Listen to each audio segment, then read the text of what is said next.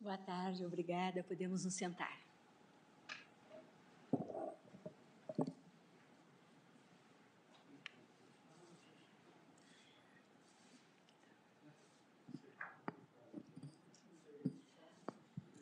Declaro aberta a 33ª sessão ordinária do plenário deste Supremo Tribunal Federal, neste dia 16 de novembro de 2022, saudando a querida ministra Carmen Lúcia, os eminentes ministros que estão aqui presencialmente e os que estão na, pelo sistema virtual, inclusive os que já estão chegando.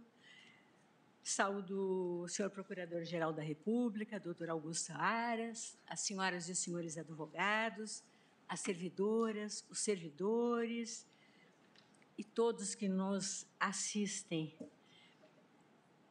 Também meus cumprimentos especiais aos estudantes de direito que se encontram no plenário das seguintes instituições de ensino: Universidade de Fortaleza, no Ceará, Centro Universitário Unipar e Umuarama, Paraná. Sejam muito bem-vindos. Desejo que a sessão traga proveito a todos. Começo, senhora ministra e senhores ministros, com um registro cuja importância avulta nos tempos procelosos que estamos a viver e que me levaram, na última segunda-feira, dia 14, a reafirmar, em nota pública, que a democracia, fundada no pluralismo de ideias e opiniões, a legitimar o dissenso, se mostra absolutamente incompatível com atos de intolerância e violência, inclusive moral, contra qualquer cidadão. E por que eu faço? É que hoje, 16 de novembro, nesta data, celebra-se o Dia Internacional da Tolerância, proclamado pela Unesco, conforme Declaração de Princípios aprovada em sua conferência geral em 1995. Consigna o artigo 1 dessa declaração.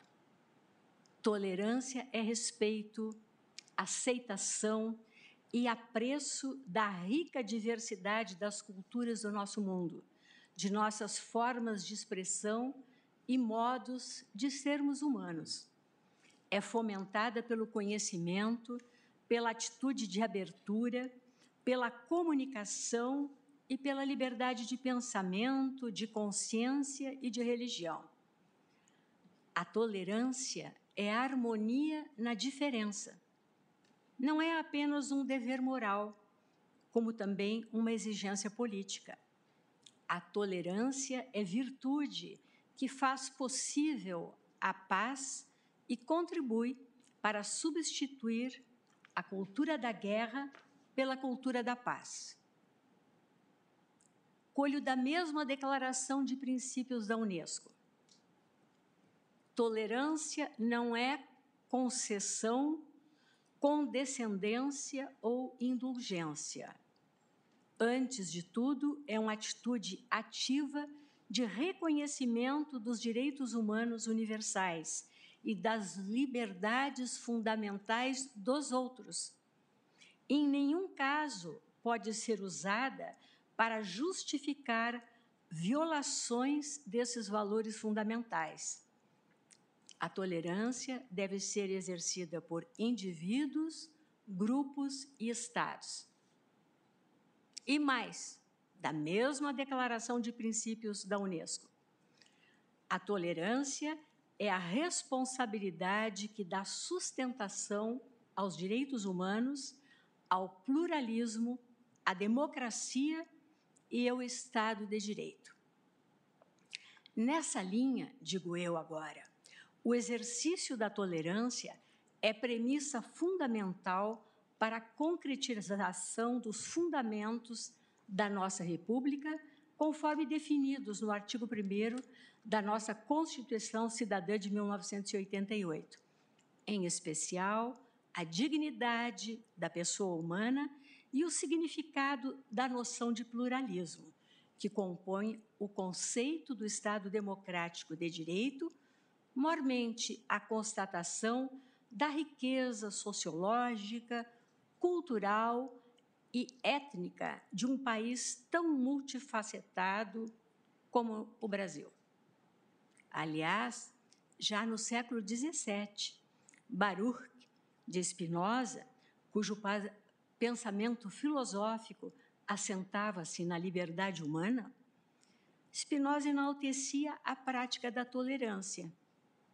No ponto, contudo, uma advertência se impõe a partir da argumentação de Karl Popper, filósofo austríaco contemporâneo, quanto ao chamado paradoxo da tolerância.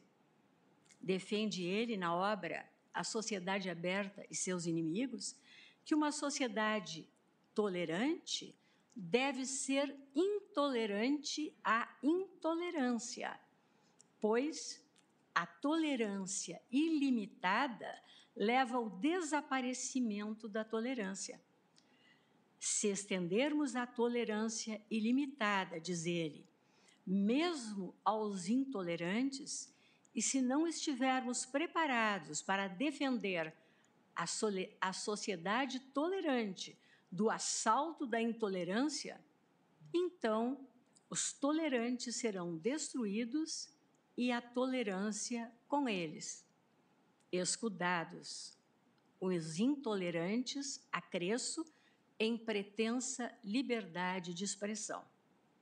Aliás, a própria Convenção Americana sobre Direitos Humanos o conhecido Pacto de São José da Costa Rica, como todos sabemos, em seu artigo 13, parágrafo 5, exclui expressamente do âmbito de proteção da liberdade de manifestação do, do pensamento, aspas, toda propaganda a favor da guerra, bem como toda apologia ao ódio nacional, racial ou religioso que constitua incitação à discriminação, à hostilidade, ao crime, ao crime ou à violência.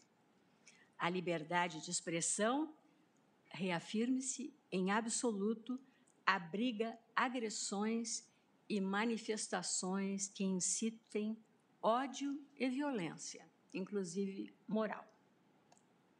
Feito esse registro, nesse Dia Internacional da Tolerância, peço à senhora secretária que proceda à leitura da ata da sessão anterior. Presidente, é pela ordem, eu poderia aproveitar esse momento antes da abertura dos trabalhos, que a Excelência tão bem se pronunciou sobre o Dia da Tolerância, eu só gostaria de fazer, consignar um fato. É, eu, desde a minha juventude, fui muito ligado ao mundo desportivo. E hoje o Brasil perdeu uma grande esportista, que foi uma mulher que se destacou no universo esportivo feminino, que foi a Isabel do vôlei, morreu prematuramente aos 62 anos na manhã de hoje.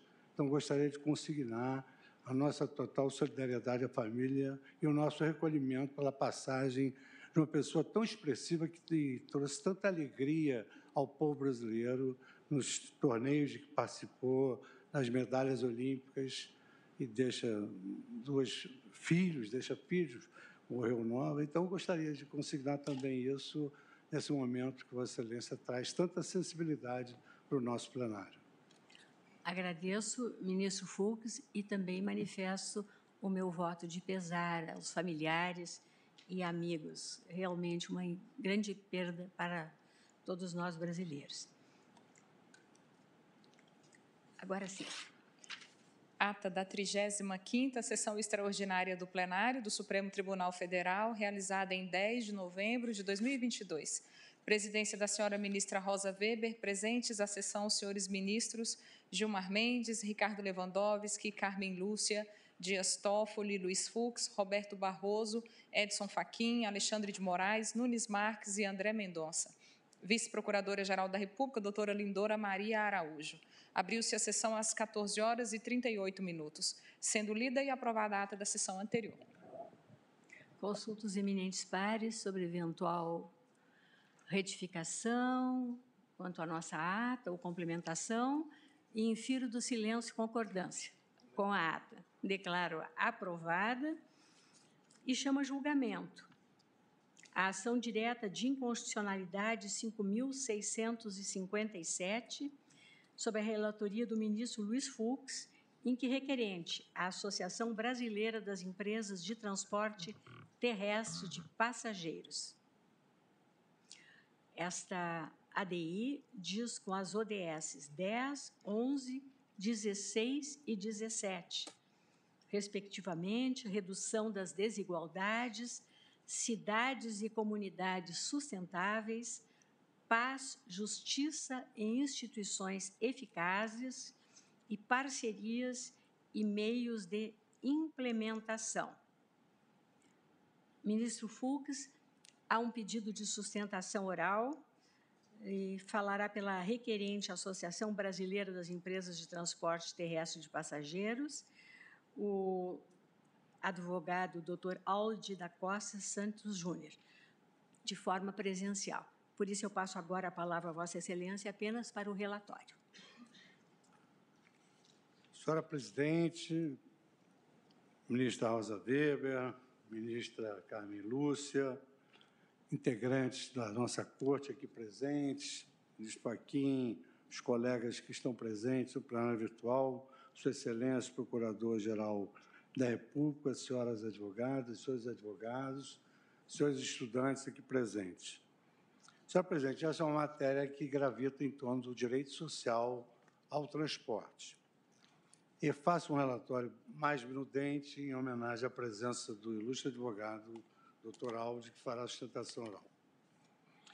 Trata-se de uma ação direta de inconstitucionalidade com pedido de medida cautelar ajuizada pela Associação Brasileira das Empresas de Transporte Terrestre de Passageiros, ABRAT, tendo por objeto o artigo 32 da Lei Federal 12.852 de 2013, que tem o seguinte teor.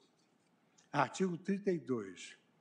No sistema de transporte coletivo interestadual, observar-se-á, nos termos da legislação específica, 1. Um, a reserva de duas vagas gratuitas por veículo para jovens de baixa renda. Inciso segundo, a reserva de duas vagas por veículo com desconto 50% no mínimo no valor das passagens para os jovens de baixa renda a serem utilizadas após esgotadas as vagas previstas no inciso primeiro, vai dizer aquelas vagas gratuitas, duas por veículo para jovens de baixa renda. Então, esgotaram aquelas vagas, então haveria esse, essas outras duas vagas com desconto de 50%.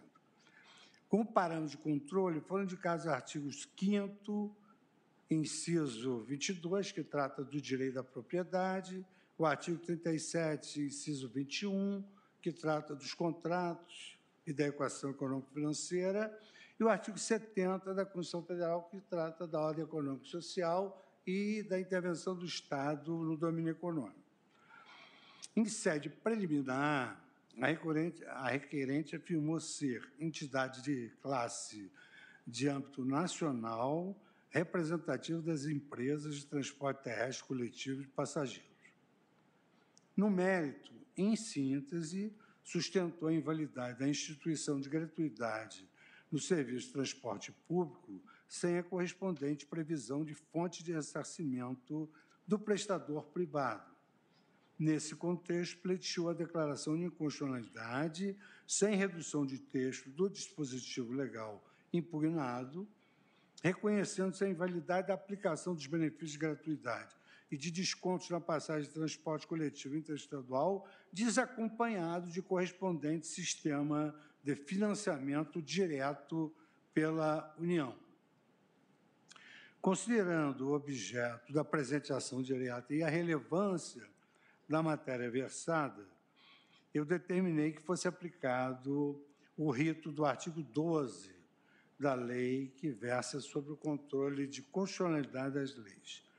o presidente da República e o Congresso Nacional defenderam a constitucionalidade da norma impugnada, aduzindo que a legislação de regência prevê mecanismos de reequilíbrio econômico e financeiro dos contratos, documentos 15 e 17. A Advocacia Geral da União, ela exarou parecer, em primeiro lugar, pelo não conhecimento da ação e, sucessivamente, pela improcedência do pedido de demérito, nos termos da seguinte emenda em verbis. Administrativo, artigo 32 da Lei 12.852, Estatuto da Juventude, preliminar de impossibilidade jurídica do pedido, atuação desse Supremo Tribunal Federal como legislador positivo, ofensa ao princípio da separação de poderes precedente.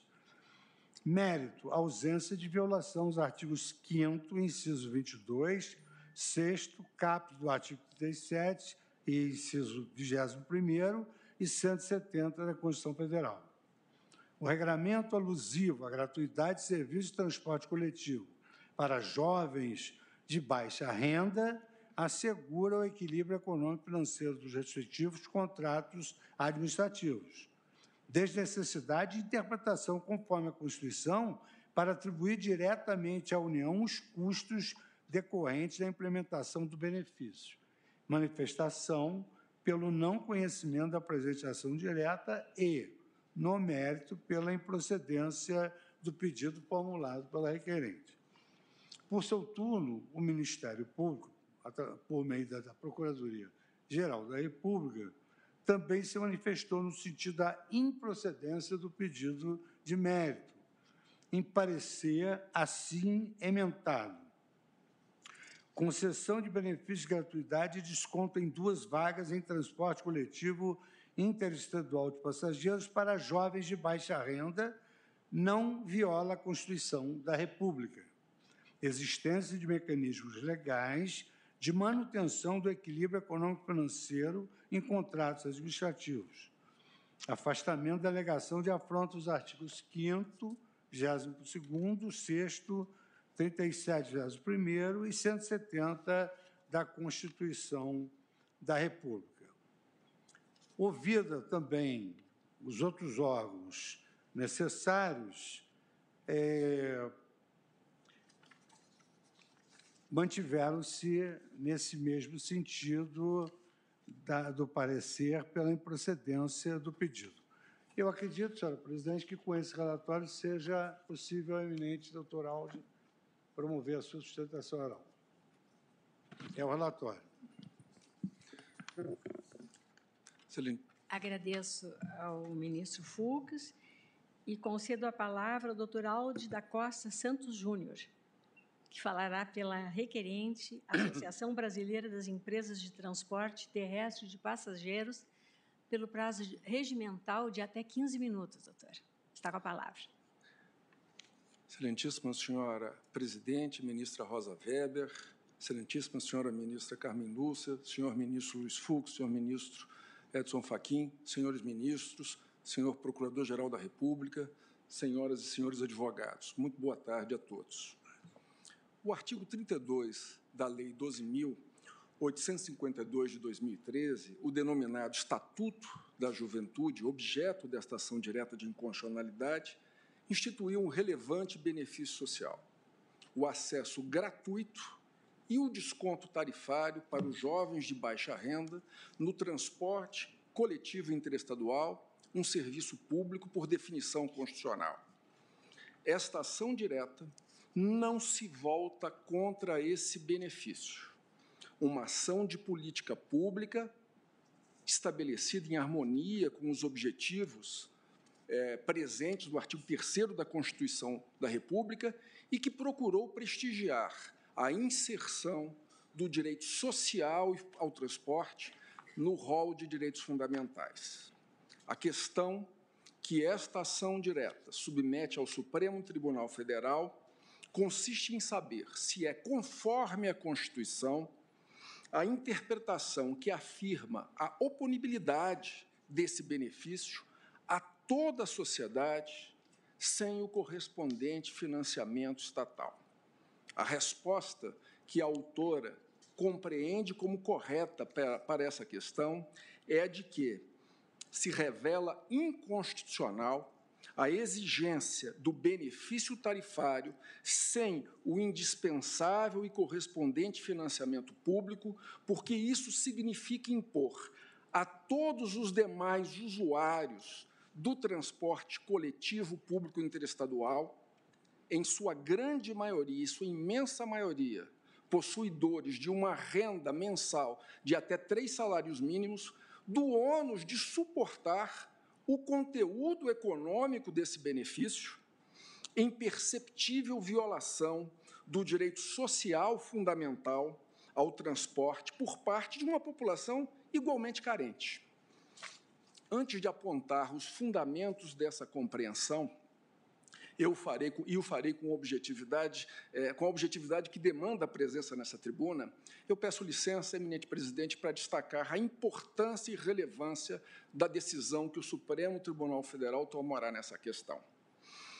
Essas consequências da decisão repercutirão não somente sobre aquela população contemplada com o benefício, repercutirá também não somente sobre as empresas prestadoras do serviço público, repercutirá não somente sobre a agência de fiscalização, a agência reguladora, que tem a obrigação de fiscalizar, mas a repercussão se dará, sobretudo, na vida das, de todas as outras pessoas que se utilizam desse meio de transporte público, do serviço interestadual de transporte coletivo, que ainda hoje, ainda hoje é responsável pelo deslocamento interestadual de 80% da população brasileira. Para a exata ideia da repercussão da decisão do Supremo Tribunal Federal, é, uma repercussão terá, será possivelmente intergeracional. Eu destaco o contingente absolutamente expressivo contemplado com esse benefício. A partir do censo de 2010, e tomando por base aquele censo do ano de 2010 do IBGE, esse contingente, ao tempo da propositura da ação direta, correspondia a mais de 51 milhões de pessoas, quase 30% da população nacional, o triplo da população maior de 65 anos de idade. E hoje, no ano de 2022, estima-se que essa projeção corresponda a 25% da população nacional. Não é difícil perceber que a concessão do benefício a esse imenso contingente de pessoas, sem um indispensável financiamento público, impõe uma revisão tarifária que frustra o acesso ao transporte coletivo, especialmente dos mais carentes, contrariando a própria finalidade da inserção do direito social ao transporte no rol de direitos fundamentais. E para essa constatação, basta-se observar que a precisão, a previsão contida no inciso 2 do artigo 32, que consagra o direito ao desconto de 50% é, em dois assentos por veículo, acaba esvaziada quando a tarifa ordinária, para fazer face àquela gratuidade prevista no inciso 1, alcança um patamar que, na prática, suprime o efeito do desconto.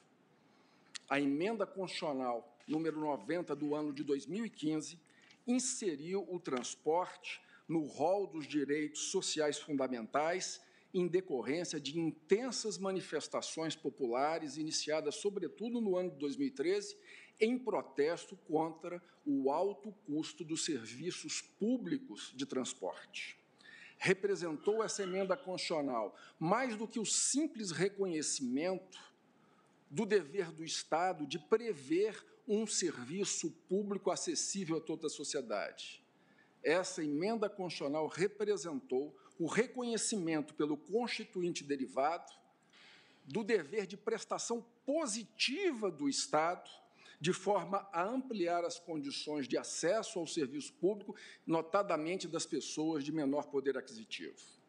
Na escolha dos meios necessários à efetivação desse direito social fundamental, é constitucional a definição de caminhos que reduzem o nível de acesso ao transporte público, e esse é o efeito da imposição de gratuidades no serviço de transporte coletivo sem a correspondente fonte de financiamento.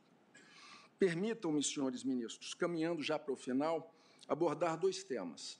O primeiro é de que, ao contrário do alegado pela douta Advocacia Geral da União, aqui não se pretende a atuação do Supremo Tribunal como um legislador positivo de forma a modificar a Lei 12.852 de 1931. O que se pretende aqui é que, diante das possibilidades hermenêuticas da norma, se exclua uma determinada hipótese por inconstitucional, exatamente aquela que impõe a obrigatoriedade do benefício das gratuidades sem a correspondente fonte de financiamento.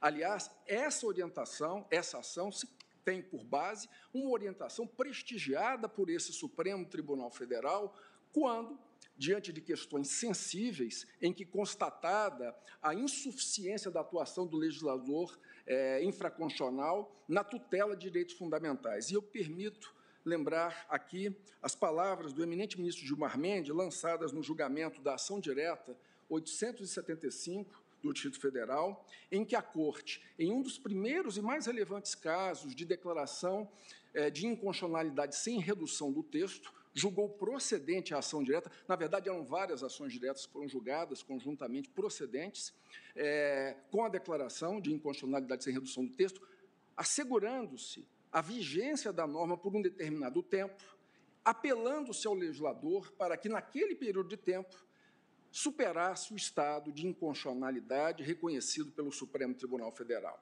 Afirmou Sua Excelência o ministro Gilmar Mendes naquela oportunidade o atendimento insatisfatório ou incompleto da exigência constitucional de legislar configura, sem dúvida, afronta à Constituição.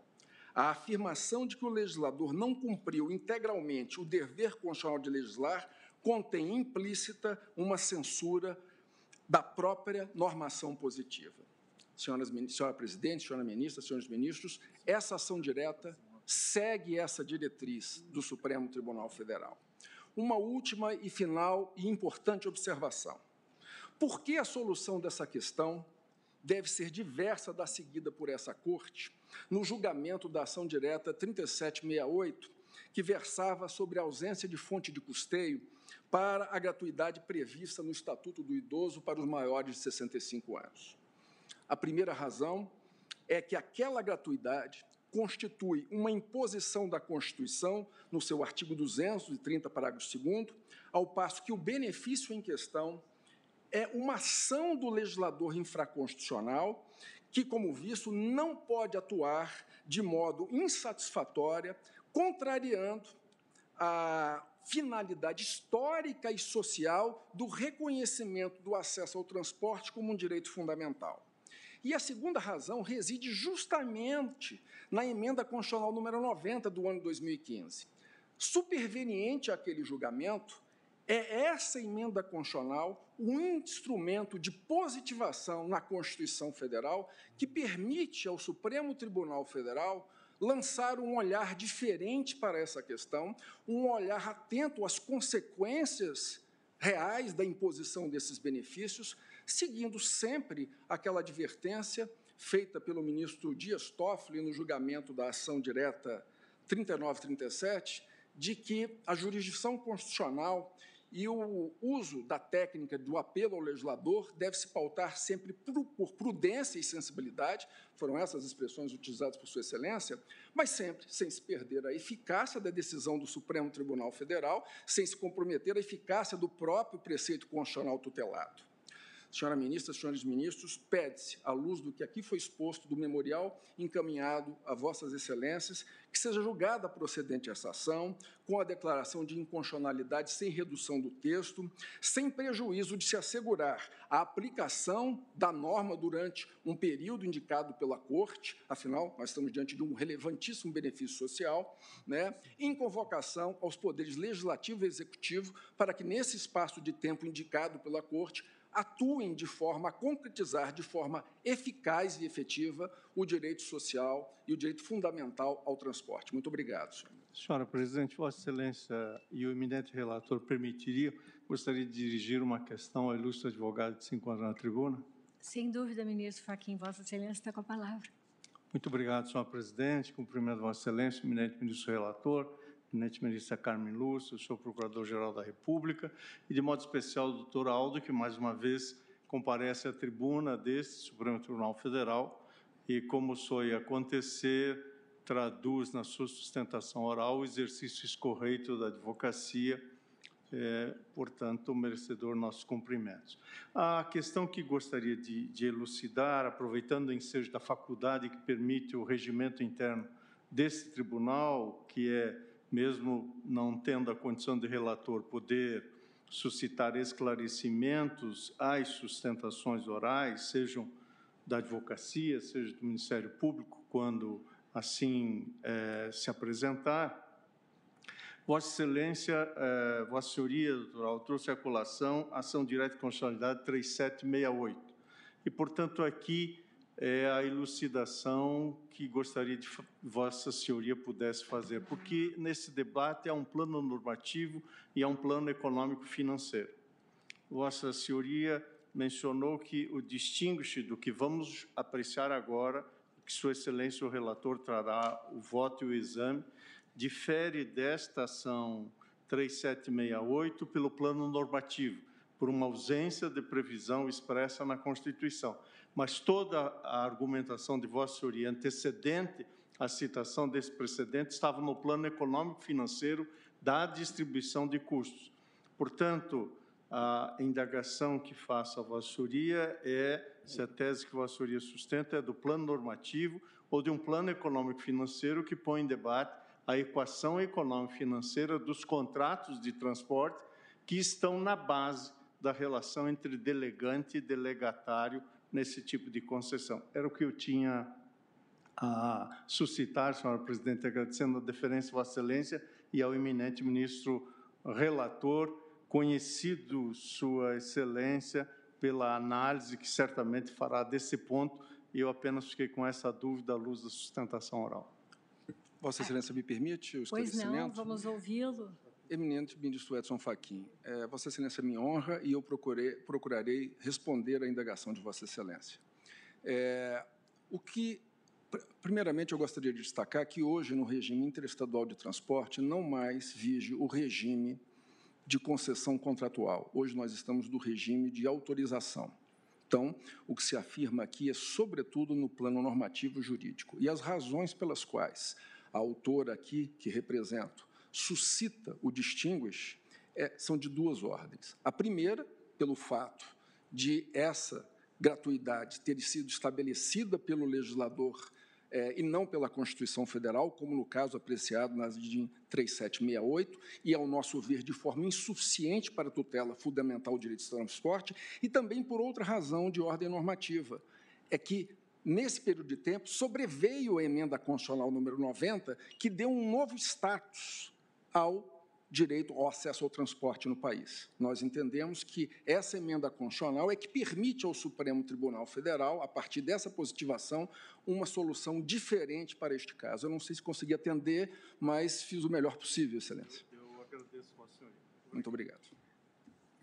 Agradeço obrigado. ao doutor Aldi e devolvo a palavra ao eminente relator para que profira seu voto.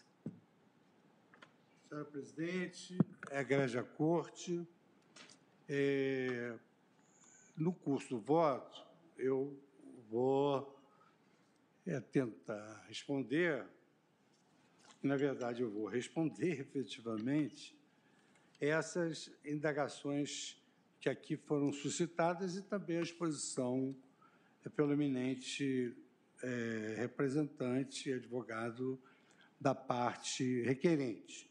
Eu só queria também, como houve essa pergunta agora do ministro Faquim, esclarecer que realmente, antes da, propura, da propositura da ação, não havia ainda a emenda constitucional 90 que acrescentou o direito social ao transporte. De sorte que esse fundamento constitucional faz com que escape, digamos assim, uma solução de análise de questão infraconstitucional e aí, portanto, nós, a jurisdição constitucional tem plenitude de cognição sobre o tema.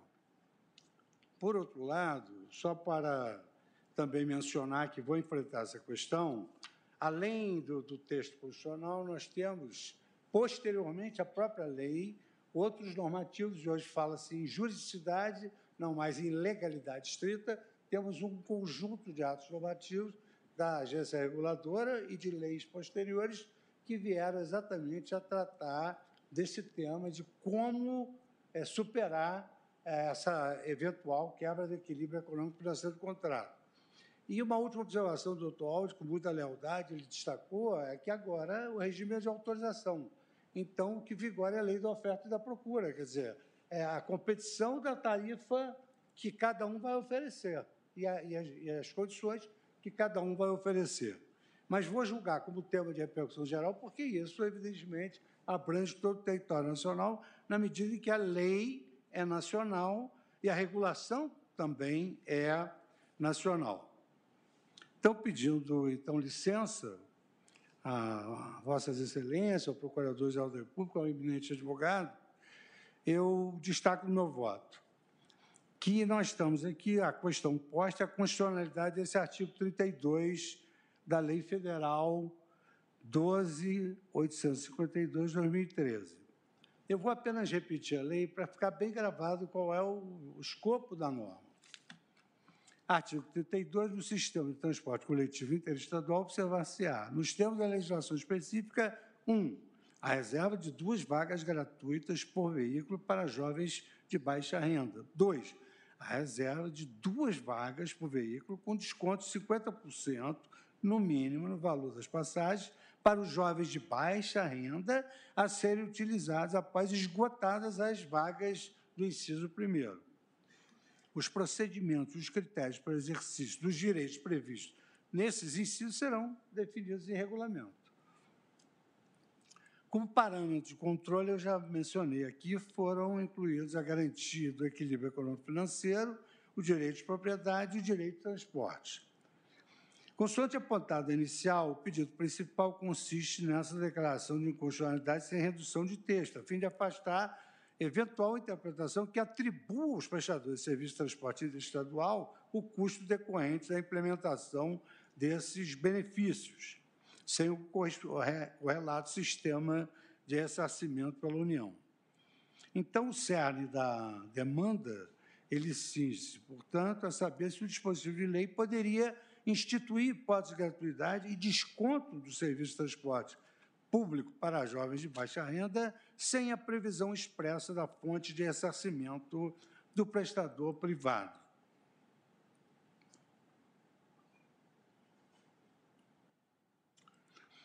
Eu adianto que, consideradas as especificidades do setor em questão, eu concluo já ao final pela improcedência da presente ação direta. Como se observará, a constitucionalidade das alterações promovidas no artigo 32 da Lei Federal número 12.852 de 2013, cuja medida cautelar não foi deferida e foi adotado o rito 12 da, da, do artigo 12, fundamenta-se nos seguintes elementos: constitucionalidade de restrição de liberdades econômicas, que promova a tutela constitucionalmente estabelecida a especial grupo vulnerável, Dois, a existência de arcabouço normativo infraconstitucional que distribui os custos da gratuidade e demais benefícios nos contratos de permissão. E três, a liberdade tarifária, que caracteriza a autorização do serviço público e assegura a distribuição dos custos no setor a partir da abertura do mercado. Então, essas são as premissas que eu vou adotar para julgar improcedente essa ação direta. Senhor presidente, eu inicio pela legitimidade ativa de causa da ABRAT, porque houve uma incisiva impugnação da União. E eu, é, nessa passagem sobre a preliminar, que entendo importante, até porque futuramente outras ações podem ser veiculadas pela ABRAT, a Constituição de 1988 ampliou consideravelmente a legitimidade ativa para provocar o controle normativo abstrato, antes restrito ao Procurador-Geral da República, pretendendo, assim, reforçar a jurisdição constitucional através da democratização das suas vias de acesso. A requerente alega ser a entidade de âmbito nacional, hipótese de habilitação que apresenta previsão na parte final do artigo 103, inciso 9 da Constituição Federal, que é o dispositivo que estabelece o rol taxativo dos legitimados à propositura das ações de controle concentrado de constitucionalidade. Ante a ausência de disciplina constitucional, coube à Suprema Corte, por meio de Constituição jurisprudencial, estabelecer algumas balizas interpretativas a respeito da atuação das entidades de classe no processo objetivo de controle de constitucionalidade. Assim, a Corte construiu os seguintes condicionamentos procedimentais. Primeiro, a homogeneidade, dimensão positiva, ou ao revés, a ausência de hibridismo, dimensão negativa, entre os membros integrantes da entidade, sejam eles pessoas físicas ou jurídicas. Esse é o primeiro critério que eu extraí da DI 108 na questão de ordem relatada pelo ministro Celso de Mello, plenário de 5 de junho de 92, e também mais adiante, a DI 146, da relatoria do ministro Maurício Correia, plenário de 2002. B, segunda condicionante, o atendimento ao requisito subjetivo de legitimação em sede de tutela coletiva, vale dizer, representatividade da categoria em sua totalidade. E ao requisito objetivo de legitimação nacional, comprovação de caráter nacional pela presença efetiva de associados, pessoas físicas ou jurídicas, em pelo menos nove estados da federação, em aplicação analógica do artigo 7 parágrafo 1 da Lei 9.096-95. E aqui eu cito a DI 386, também do plenário, essa bem uma, uma ADI antiga, mas muito bem robusta, na fundamentação dessa preliminar da relatoria do ministro Sidney Sanches, e a DI 1486 da relatoria do ministro Moreira Alves, também do plenário. E C, outra condicionante que foi criada também pela jurisprudência do Supremo para conferir legitimidade à pertinência temática entre os objetivos institucionais e estatutários da entidade postulante e a norma objeto da impugnação, a DI 1873, da relatoria do ministro Marco Aurélio, também em plenário, já agora em 2003. Em conjunto, os requisitos supramencionados permitem a avaliação, caso a caso, da legitimidade ativa para a propositura das ações de controle concentrado. É dizer, na hipótese do inciso 9 do artigo 103 da Constituição Federal, a apreciação da legitimação ativa não se verifica de maneira a priorística. No caso específico, a Associação Brasileira de Empresas de Transporte Aéreo de Passageiros, ABRAT, satisfaz todos os requisitos para ser qualificada como entidade de classe de âmbito nacional, de forma a possuir legitimidade para provocar o controle abstrato de constitucionalidade perante esta Corte. Cito aqui a DPF 81, relator ministro Celso de Mello, julgado em 2015, e a DI 2649 da ministra Carmen Lúcia, é, julgada aqui no Tribunal Pleno em 17 de 10 de 2008. Ademais, o conteúdo da norma impugnada, hipótese de gratuidade e de redução de tarifa no transporte coletivo interestadual de passageiros, possui notória pertinência temática com a finalidade institucional da ABRAT, qual seja a defesa dos interesses das empresas de transporte terrestre coletivo de passageiros.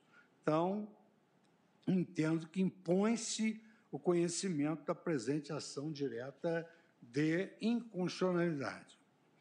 Passo agora ao mérito, Excelência. E o primeiro item, eu destaco o direito ao transporte como direito social fundamental.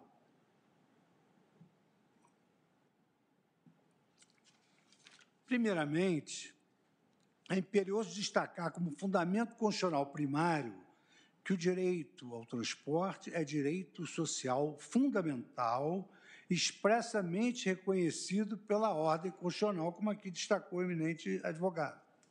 Sua inclusão no rol do artigo 6 da Constituição Federal, de 1988, foi obra da Emenda Constitucional 90 de 2015, que lhe conferiu a seguinte redação: artigo 6. São direitos sociais a educação, a saúde, a alimentação, o trabalho, a moradia, o transporte, o lazer, a segurança, a previdência social, a proteção à maternidade à infância a assistência aos desamparados na forma desta Constituição. Ainda que se trate de norma constitucional posterior à lei ora impugnada, trata-se de significativa sinalização do poder constituinte derivado, que exteriorizou de forma expressa no texto constitucional o acolhimento do direito ao transporte como direito fundamental antes implicitamente reconhecido. Consoante a doutrina especializada no tema, em se tratando da dimensão do mínimo essencial, a própria positivação textual poderia ser até mesmo dispensada, justificando o reconhecimento do direito ao transporte na condição de direito fundamental implícito. E aqui eu cito a obra, digamos assim, referência nesse tema, do professor Ingo Wolfgang Sarlet, nos comentários da Constituição, juntamente com o professor é, Gomes Canutilho. Segunda edição, São Paulo, Saraiva, 2018, página 1062. Nesse sentido, a mencionada emenda constitucional derivou de aprovação da proposta da emenda de, à Constituição apresentada pela deputada Luísa Erundina, que, na sua justificação de sua proposição, afirmara essas premissas, verbs. O artigo 6 da Constituição Federal enumera aspectos relevantes da vida em sociedade, educação, saúde, trabalho, dentre outros, são elementos centrais de políticas públicas necessárias ao alcance de uma coletividade que prima pela justa garantia do desenvolvimento, a erradicação da pobreza e a promoção do bem. Você não tem essa parte? Você Vetor de desenvolvimento relacionado à produtividade e à qualidade da vida da população sobretudo contingente urbano, o transporte destaca-se na sociedade moderna pela relação com a mobilidade das pessoas e também com a oferta e o acesso aos bens e serviços. Como é de sabença, a economia de qualquer país fundamenta-se na produção e no consumo de bens e serviços, como também no deslocamento das pessoas, que são ações que são mediadas, evidentemente, pelo transporte. Como é que se vai ao médico? Como é que se vai adquirir alimentos? Por isso é considerado, inclusive, um componente do mínimo existencial. Desse modo, o transporte, notadamente o público, cumpre função social vital, uma vez que o maior ou menor acesso aos meios de transporte pode tornar-se determinante a própria emancipação social e o bem-estar daqueles segmentos que não possuem meios próprios de locomoção. Portanto, a evidente importância do transporte para o dinamismo da sociedade qualifica sua aposição na relação dos direitos sociais expressos no artigo 6 da Constituição Federal. Com efeito, tem-se notado ao longo do tempo alterações na redação do artigo 6 a fim de atualizar o seu conteúdo normativo e adequá-lo às demandas sociais consideradas relevantes para o legislador derivado.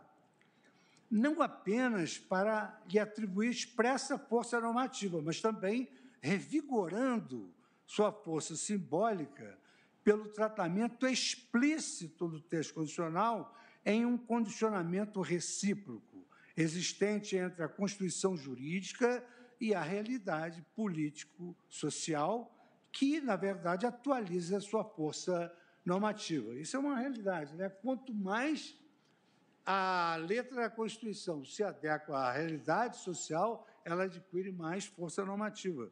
Isso é uma lição antiga do professor Conrad Hess, que eu cito aqui abaixo.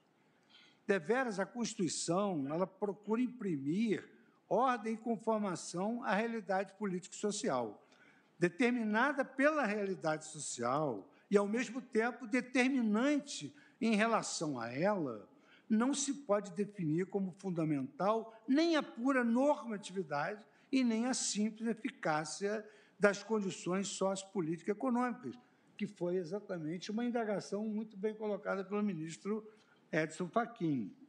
A força condicionante da realidade e a normatividade da Constituição, elas até podem ser diferenciadas, mas não podem, todavia, ser definitivamente separadas ou confundidas.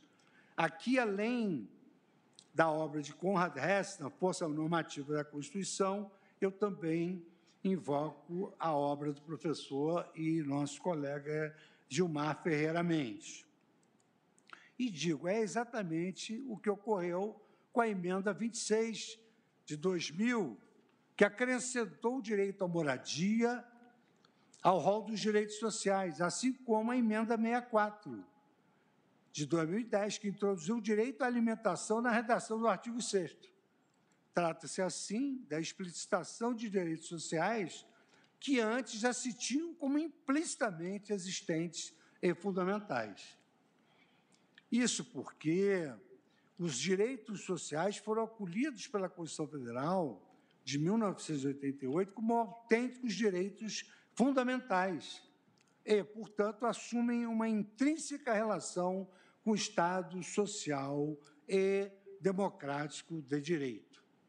Assim, na linha do que assevera a doutrina constitucional, os direitos sociais, como dimensão dos direitos fundamentais do homem, são prestações positivas proporcionadas pelo Estado direta ou indiretamente, enunciadas em normas constitucionais que possibilitam melhores condições de vida aos hipossuficientes.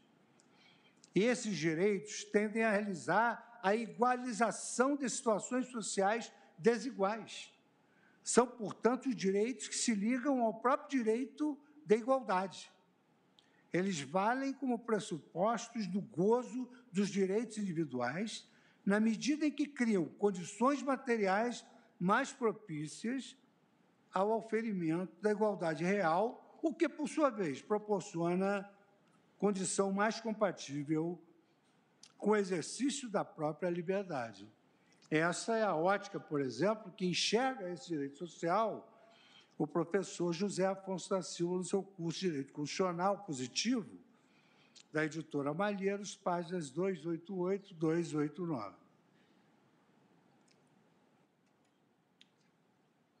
Essa compreensão ela é reafirmada pela doutrina especializada que relaciona a aplicabilidade concreta dos direitos sociais como forma intrínseca de maximização da própria dignidade da pessoa humana.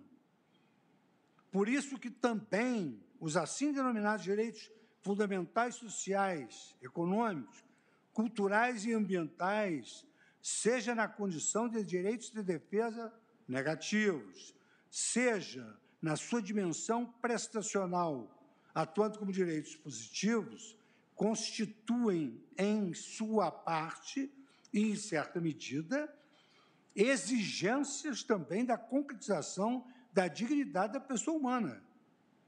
Os direitos sociais de cunho prestacional, especialmente compreendidos como direitos às prestações fáticas, encontram-se, por sua vez, a serviço da igualdade e da própria liberdade material, objetivando, em última análise, a proteção da pessoa contra as necessidades de ordem material, mas especialmente, além disso, visando assegurar uma existência com dignidade.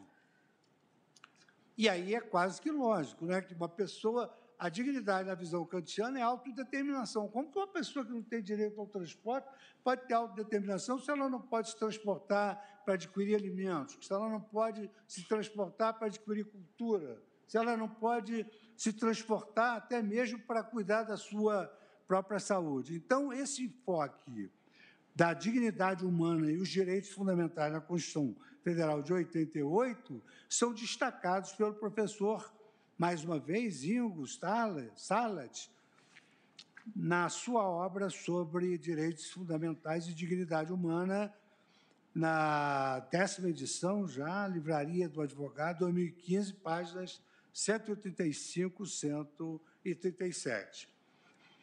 Aliás, essas premissas, elas já foram adotadas por esta Corte em outros casos recentes, nos quais se deparava com temáticas próprias.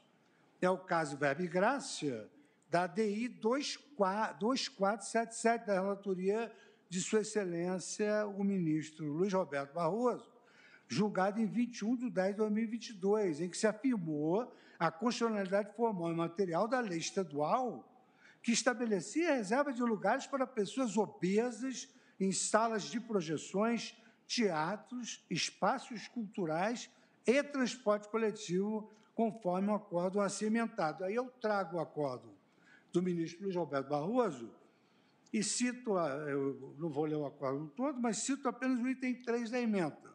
Não há inconstitucionalidade material, tendo em vista que, um, a reserva de lugares foi estabelecida em percentual razoável.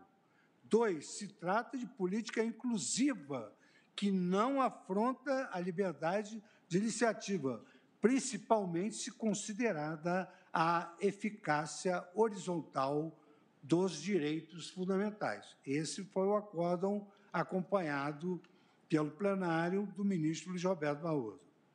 Sob o outro viés, a Suprema Corte também já assentou a constitucionalidade de leis estaduais que asseguram o transporte gratuito intermunicipal a militares estaduais, sem que se identificasse indevida interferência no contrato de concessão firmado com a concessionária de serviço público, uma vez que não haveria alteração no equilíbrio econômico financeiro do contrato.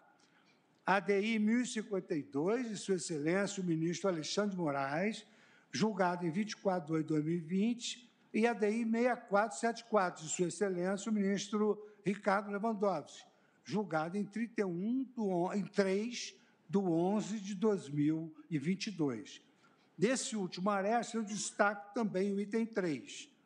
A Lei 9823, de 93, do Estado do Rio Grande do Sul, não representa indevida interferência no contrato de concessão firmado com a concessionária, uma vez que não há alteração da equação do equilíbrio financeiro e econômico do contrato administrativo, ação direta julgada improcedente. Trago ainda mais um aresto da Lei 13.729 do Estado do Ceará. Nessa ação direta, o plenário chancelou. É constitucional a disponibilização de, no máximo, duas passagens por coletivo a militares ativa, desde que devidamente fardados e identificados por parte das empresas permissionárias de linhas intermunicipais. A doutrina consequencialista, ela, à luz desse direito social, ela entende que a norma constitucional que garante o direito ao transporte demanda também atos legislativos infraconstitucionais que lhe atribuam densidade normativa, a fim de que sejam efetivamente observados e concretizados, como assevera José Afonso da Silva, em estudo clássico sobre a efetividade e aplicabilidade das normas constitucionais a natureza de direitos fundamentais ao lado dos direitos individuais. A Constituição seguiu essa doutrina, incluindo esses direitos no seu título terceiro, o que não retira a natureza de sua realização pelo poder depender de providências positivas do poder público. Ou seja, a consagração de um direito social ao transporte não pode ser uma mera divagação acadêmica. Ela precisa ser especificada através de leis e atos normativos secundários que caracterizam essa prestação positiva. Deveras, os direitos sociais apelam para uma democracia econômica e social num sentido dúplice. Em primeiro lugar, são direitos de todos. Em segundo lugar, pressupõe um tratamento preferencial para as pessoas que, em virtude das condições econômicas, físicas ou sociais, não podem desfrutar desses direitos. Um terceiro sentido se poderá ainda apontar a dimensão da democracia econômica e social no campo dos direitos sociais, a tendencial igualdade dos cidadãos no que respeita às prestações sociais. E aqui eu cito o professor Gomes Calotilho, no seu Direito Constitucional e Teoria da Constituição, sétima edição, Coimbra, Almedina, página 345. É nesse segundo sentido que parece se colocar a norma impugnada, ao concretizar, mediante interposícios legislatórios, a efetivação de um direito social para um setor vulnerável da sociedade, em proteção às dificuldades que este pode ter no usufruto dos seus direitos fundamentais. E eu relembro que agora, proximamente das eleições, o Supremo Tribunal Federal entendeu o transporte como direito fundamental para o exercício do direito político de votar. E nós, então, chancelamos uma liminar, digamos assim, é, dando alforria para que as empresas pudessem franquear esse transporte. Então, é nesse sentido que a inserção do direito ao transporte guarda, no meu modo de ver, uma sintonia com o objetivo de assegurar a todos uma efetiva fruição de direitos fundamentais mediante a garantia de acesso ao local de trabalho, ao estabelecimento de ensino, ainda mais de jovens de baixa renda, com a proteção da criança e dos adolescentes e a formação desses jovens, sem prejuízo de viabilizar serviços de saúde e outros serviços essenciais, assim como lazer e mesmo exercer direitos políticos. Esse é que eu mencionei agora, que ocorreu nas eleições. Tudo isso sem prejuízo de se falar na especial consideração das pessoas é, com deficiência, o que vem consagrado no artigo 227, parágrafo 2 da Constituição Federal, e também dos idosos, o que resulta relevante o transporte no rol dos direitos e deveres sociais associados. Então, à luz dessas premissas, senhora presidente, é que eu vou analisar a constitucionalidade da lei impugnada. Então, passo a esse item, que é a constitucionalidade da intervenção do Estado na ordem econômica para assegurar especial proteção de direitos fundamentais. A Constituição Federal, e aqui, senhora presidente, chama atenção, porque primeiro foi a análise, a análise do direito ao transporte como um direito fundamental. Agora é esse confronto que se vai fazer sobre a intervenção estatal no domínio econômico, com a ponderação da livre iniciativa e o direito social ao transporte. A Constituição Federal fixar as balizas da ordem econômica e social preceitua que a livre iniciativa e a propriedade privada devem ser compatibilizadas com o objetivo de redução das desigualdades regionais e sociais, de forma a assegurar a todos a existência digna conforme os ditames da justiça social. Trata-se de uma proposta ambiciosa e progressista que concilia harmonicamente interesses aparentemente conflitantes. É aquela nossa tarefa. A jurisdição constitucional tra trabalha com duas técnicas, ou a, ou a concreção, que é a aplicação da regra aos fatos, ou a ponderação de valores, que é uma segunda técnica que nós adotamos, principalmente depois dos estudos seminais do professor Ronald Walking sobre Freedom's Law, quer dizer, a valorização dos princípios que nós temos que conciliar, porque a Constituição não apresenta regras nem princípios antinômicos. Então, nesse contexto, é patente a possibilidade de o Estado intervir na ordem econômica para implementar políticas públicas que estabeleçam meios para a consecução da igualdade de oportunidades, da humanização das relações sociais, dando concretude aos valores da cidadania e da dignidade da pessoa humana, adotada pelo texto constitucional não apenas como fundamento da República, mas também como fim ao qual se deve voltar a ordem econômica. como muito bem ressaltou o ministro Aros Grau, que era um estudioso da teoria econômica em sede doutrinária, na realização dessa política pública de promoção de uma vida digna se encontram constitucionalmente empenhados, tanto o setor público quanto o setor privado. E aqui eu cito os comentários do artigo 170 do professor Eros Roberto Grau, na obra organizada pelos professores Canotilho, Gilmar Mendes, Ingo Salet e Lênio Streck, comentários à Constituição do Brasil, que foi editada a Lures e também lançada aqui no Supremo Tribunal Federal pela editora Almedina, 2013.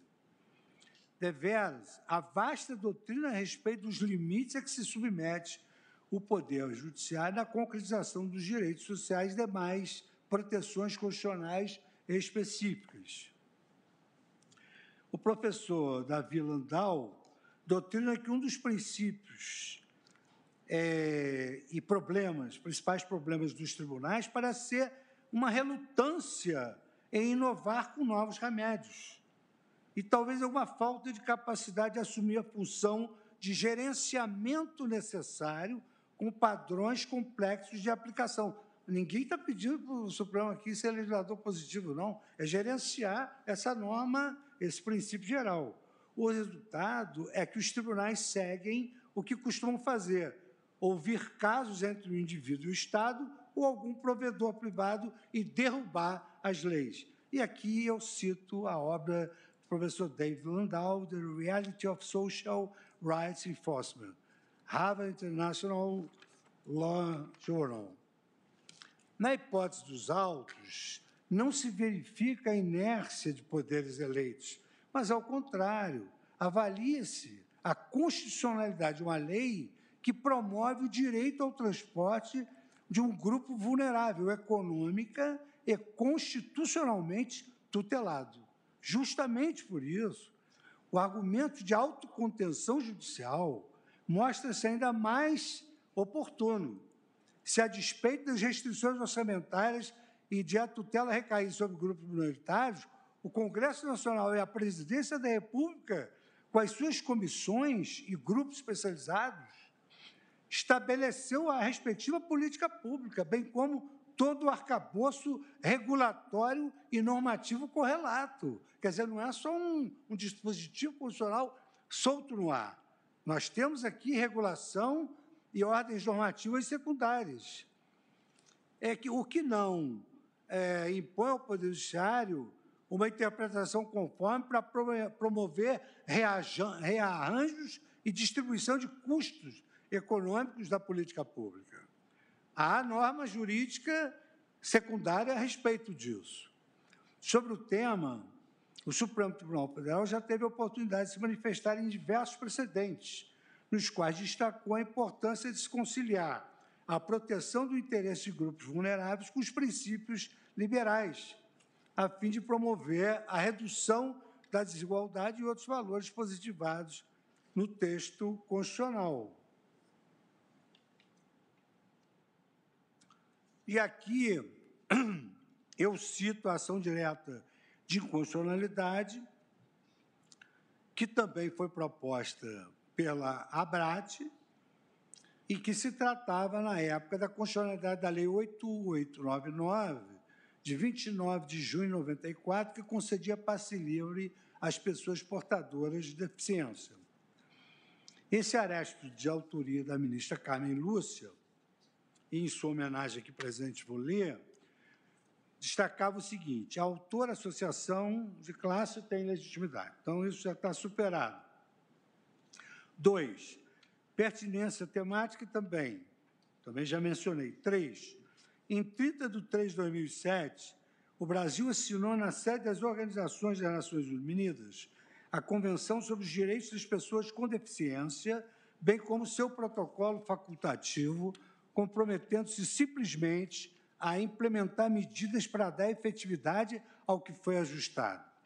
A Lei 8899 94 é parte das políticas públicas para inserir os portadores de necessidades especiais na sociedade e objetiva, a igualdade de oportunidades e a humanização das relações sociais, em cumprimento aos fundamentos da República de cidadania e dignidade da pessoa humana, o que se concretiza pela definição de meios para que eles sejam alcançados. Ação direta de constitucionalidade, julgado improcedente, ADI 2649, relatoria ministra Carmen Lúcia, plenário 17 de 10 de 2008.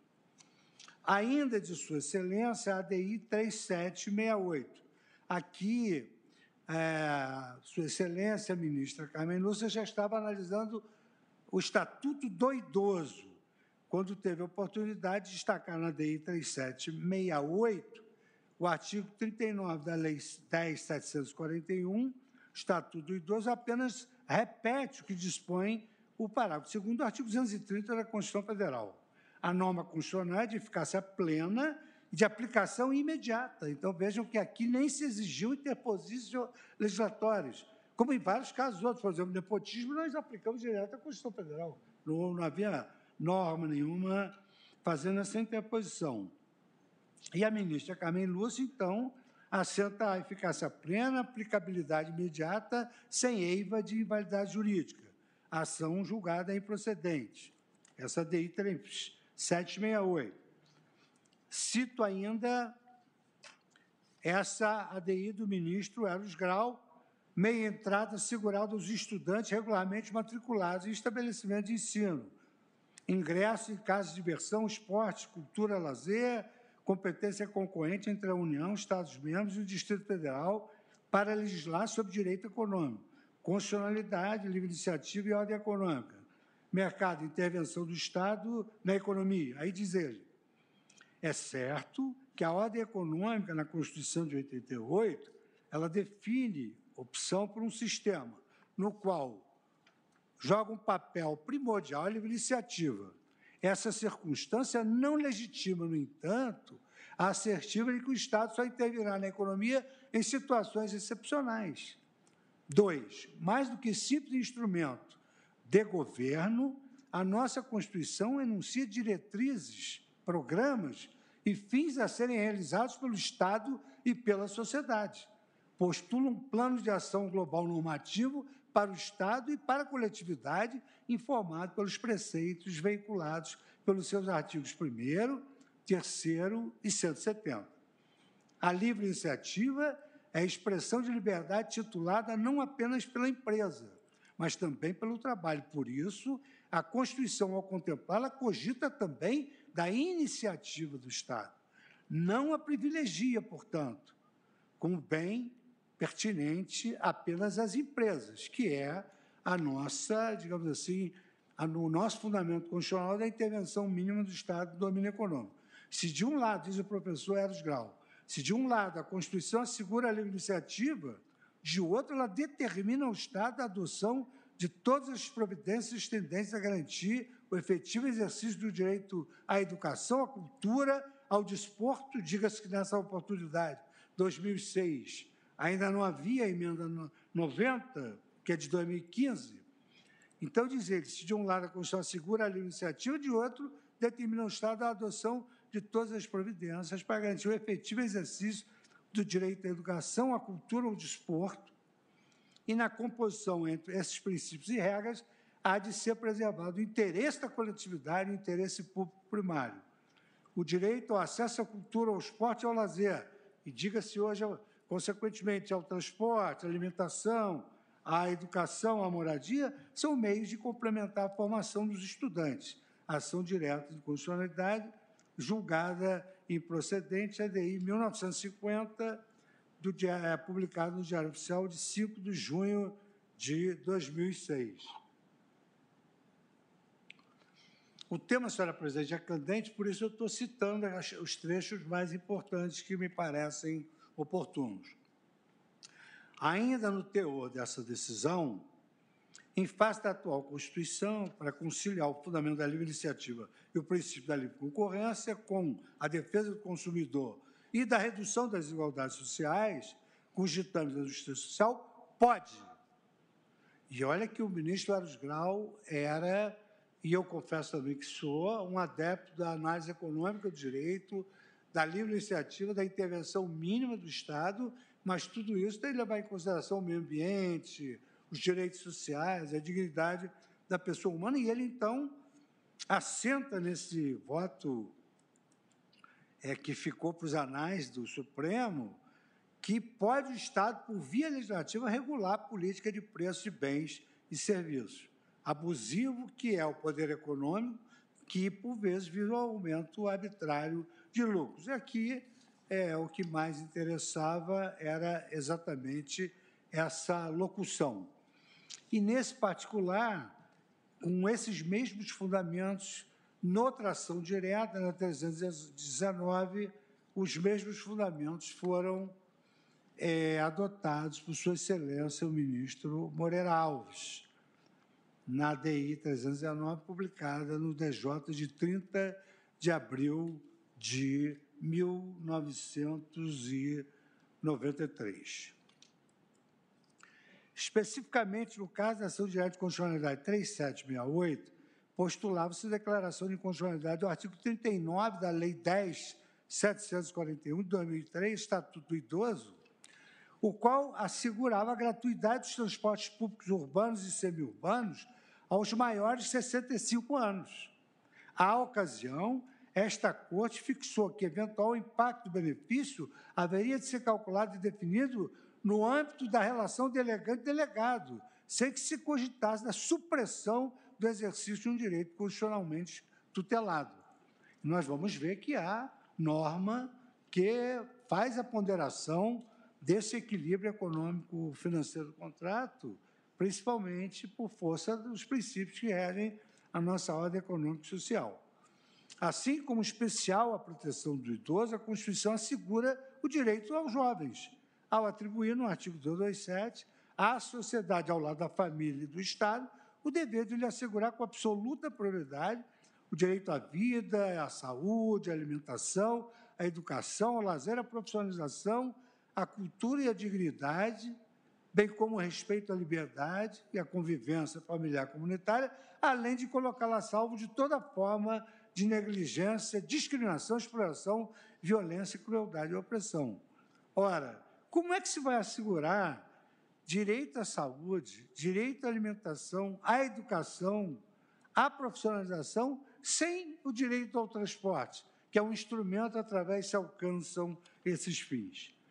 A tutela especial ao jovem, ela foi introduzida pela emenda constitucional 65 de 2010, que atribui expressamente ao Estado o dever de instituir políticas específicas que promovam programas de assistência integral à saúde do jovem, admitida a participação de entidades não governamentais. A Constituição passou a atribuir ao legislador a edição do Estatuto da Juventude, destinado a regular os direitos dos jovens e o Plano Nacional de Juventude, visando a articulação de várias esferas do poder público para a execução de políticas públicas. O Estatuto da Juventude, de que trata o artigo 227, parágrafo 8 inciso 1 da Constituição Federal, foi instituído pela Lei 12.852, de 2013, ao dispor sobre os direitos dos jovens e os princípios e diretrizes das políticas públicas de juventude. Nesse sentido, a lei criou a política pública de benefícios para o jovem de baixa renda no sistema de transporte coletivo interestadual, objeto exatamente da presente ação. Acerca desse direito à liberdade, ao respeito, à dignidade dos jovens, é, consecutivamente, a proteção normativa instituída pela Emenda Constitucional número 65 de 2010, eu trago a lição da professora Maria Celina Bodan de Moraes e a Ana Carolina Brochado Trecheira.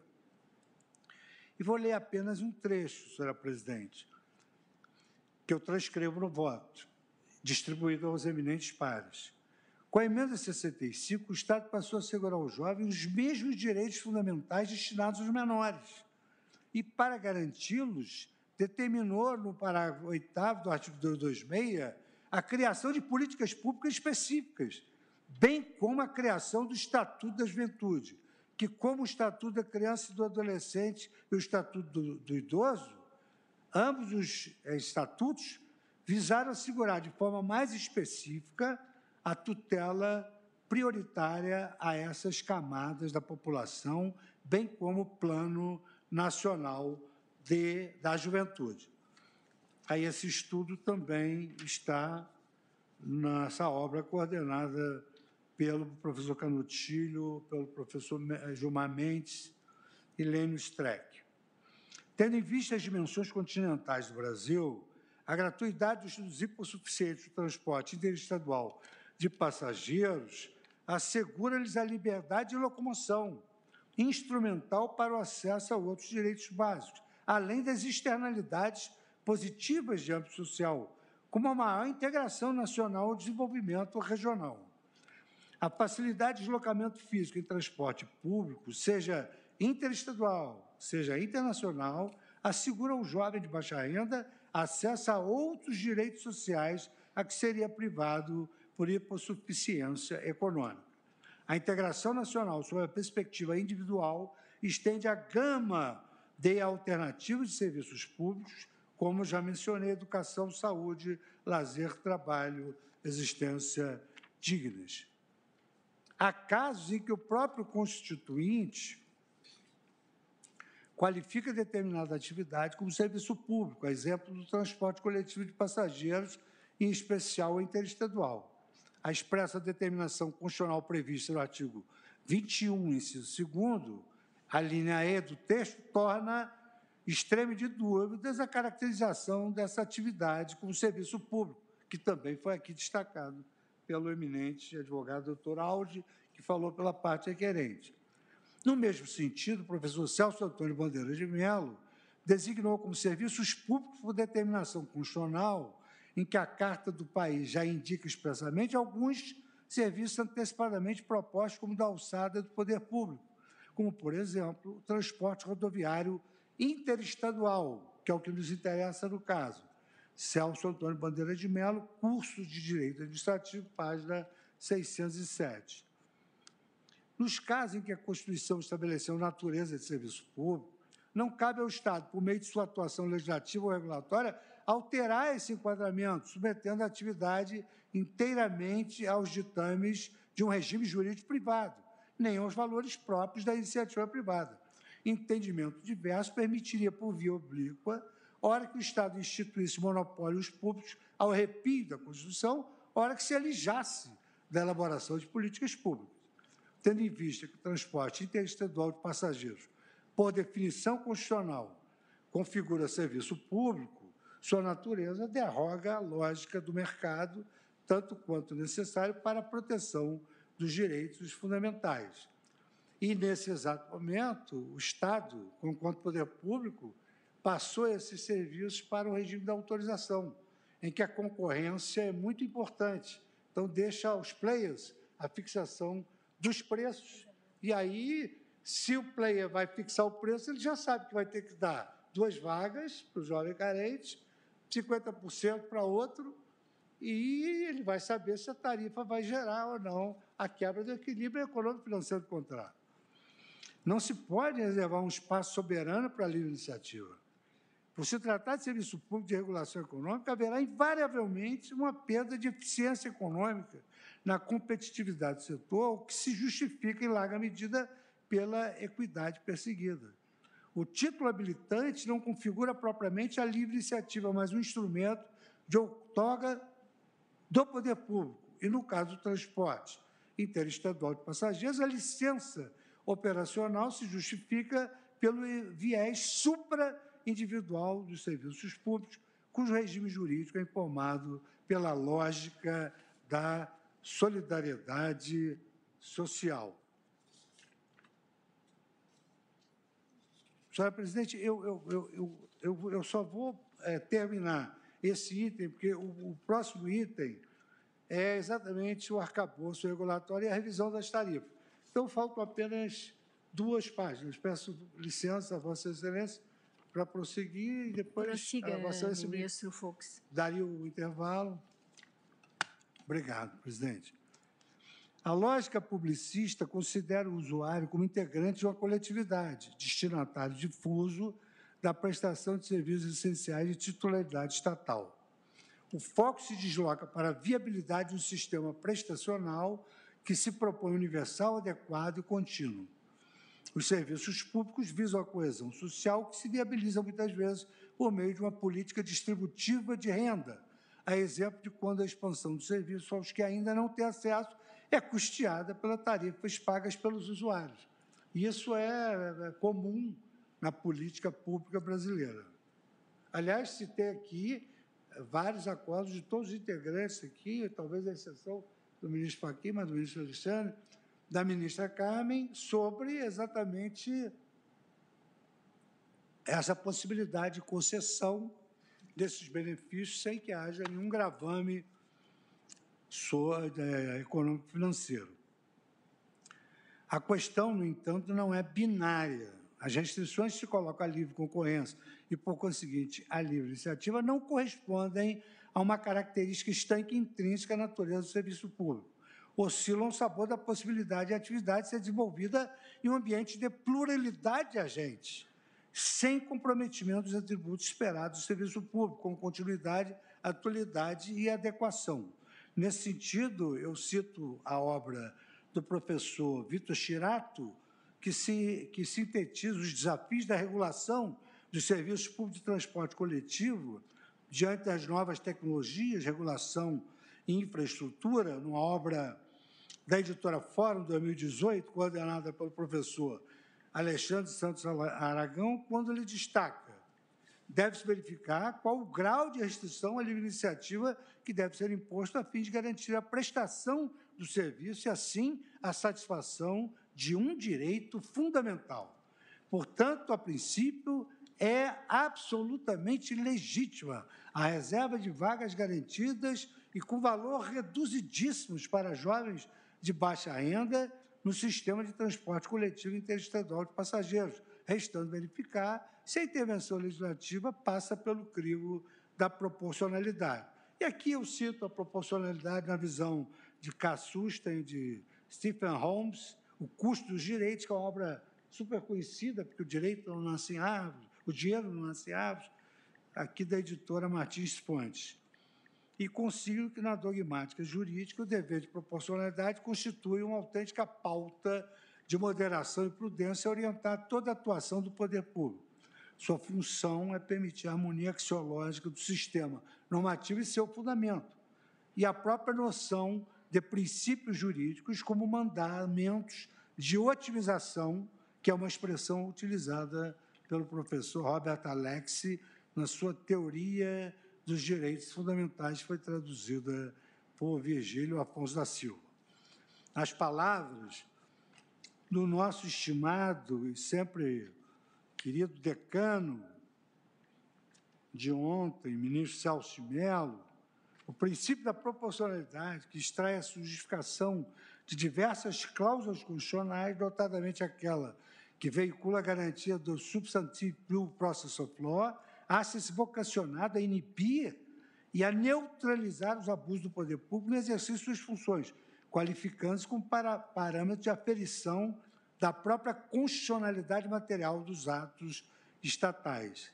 A norma estatal que não veicula qualquer conteúdo de irrazoabilidade presta obsequio ao postulado da proporcionalidade, ajustando-se à cláusula que consagra em sua dimensão material o princípio do devido processo legal substantivo. Em caso, o artigo 32 da Lei Federal 12.852 de 2013 instituiu no sistema de transporte coletivo interestadual, um, a reserva de duas vagas gratuitas por veículo para jovens de baixa renda. Dois, a reserva de duas vagas por veículo com desconto de 50% no mínimo no valor das passagens para jovens de baixa renda a serem utilizadas após esgotadas as vagas totalmente gratuitas. Duas também. Contudo, atribuiu ao Poder Regulamentar, que é existente, a definição dos procedimentos e critérios para exercício dos referidos direitos. Ao estabelecer critérios objetivos que restringem a discriminação ao tanto necessário para a promoção dessa igualdade material que eu me referia, notadamente a comprovação da baixa renda, assim como ao fixar um número mínimo de assentos reservados e antecedência mínima de 30 minutos, o legislador preservou o interesse dos outros grupos afetados. A proporcionalidade aqui compreendida com observância das cláusulas do devido processo legislativo resta, em meu modo de ver, observada pela conciliação harmoniosa desses interesses, ainda que a fixação dos detalhes continue reservada ao debate público. O espaço de conformação do poder político que tange à promoção da universalização do serviço público e do gozo do direito de ir e vir restringe pela vinculatividade dos objetivos mencionados de redução da desigualdade social e regional e de combate à marginalização estabelecidos pela Constituição, mas se estende à conformação com interesses legítimos e conflitos.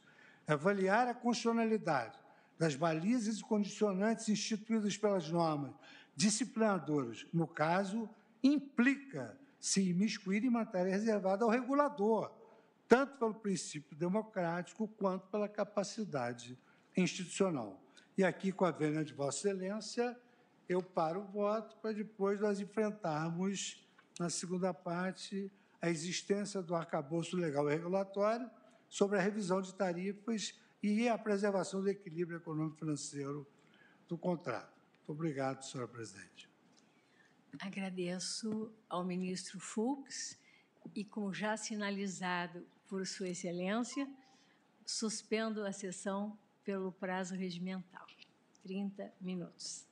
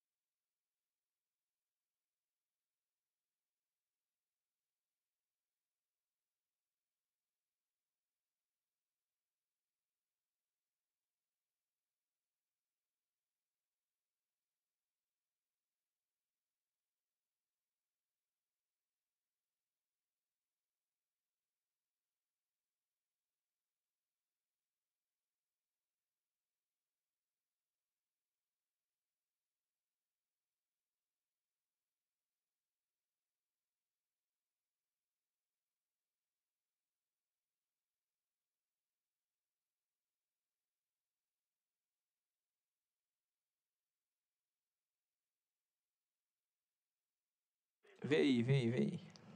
Chegou? Abri no Atem. Fechei a videoconferência e abri o Atem e o ambiente. Teste áudio. Chegou? Ei, ei, ei, teste. Teste de som áudio. Ei, ei, testando áudio. Teste de áudio. Oxi, tá doido? é? Ei, ah, tá sim, ué. Não, ó, aqui no PGM, no PGM tá. Não, pô, porque é, acho que vai ter ministro dentro da sala, pô. Então pode. Vai lá, então vou abrir, viu? Ei, ei, teste. Microfone. Fechou, valeu.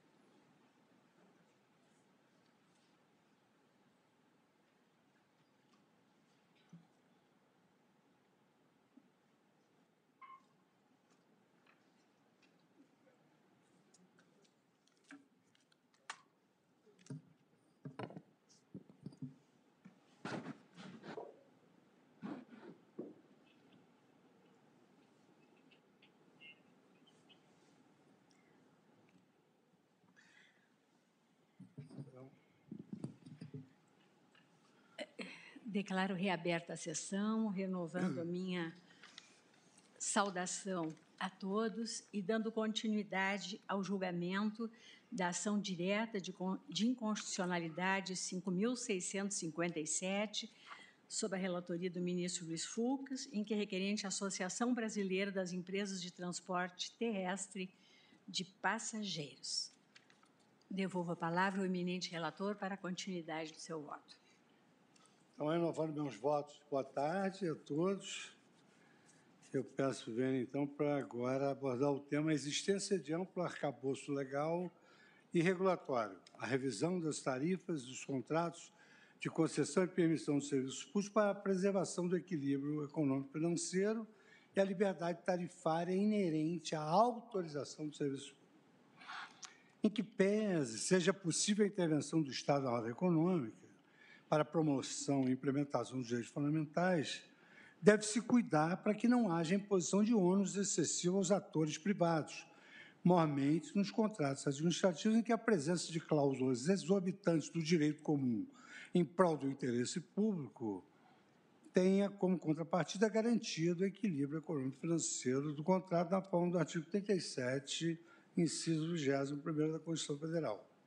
Trago, então, aqui, presidente, o magistério de Celso Antônio Bandeira de Mello sobre o equilíbrio econômico-financeiro, que é uma relação de igualdade formada, de um lado, pelas obrigações assumidas e, de outro, pela compensação econômica. E aí eu faço uma transcrição mais alongada do, do, das lições, que são lições que todos nós nos utilizamos, não só no dia a dia, mas nos concursos que fizemos, essas lições do professor Celso Antônio Bandeira de Mello no seu curso de Direito Administrativo. É, o, diz ele que o fato do príncipe não é um comportamento ilegítimo. O trocínio representa o uso de competências extraídas da qualidade jurídica do contratante, mas também não se constitui em inadimplência ou falta contratual. É o meneio de uma, uma competência pública cuja utilização repercute diretamente sobre o contrato. E diz ele, é certo que este agravo patrimonial não libera, como diz Benoit, o contratado de executar as obrigações avançadas com o poder público, mas investe no direito de obter, eventualmente, uma reparação. Assim, o contratado não é obrigado a suportar alterações na equação econômica financeira do contrato, motivadas pela, por condutas do Estado, ainda que legítimas, e que prejudiquem a justa remuneração que lhe é, justa remuneração que lhe é inerente.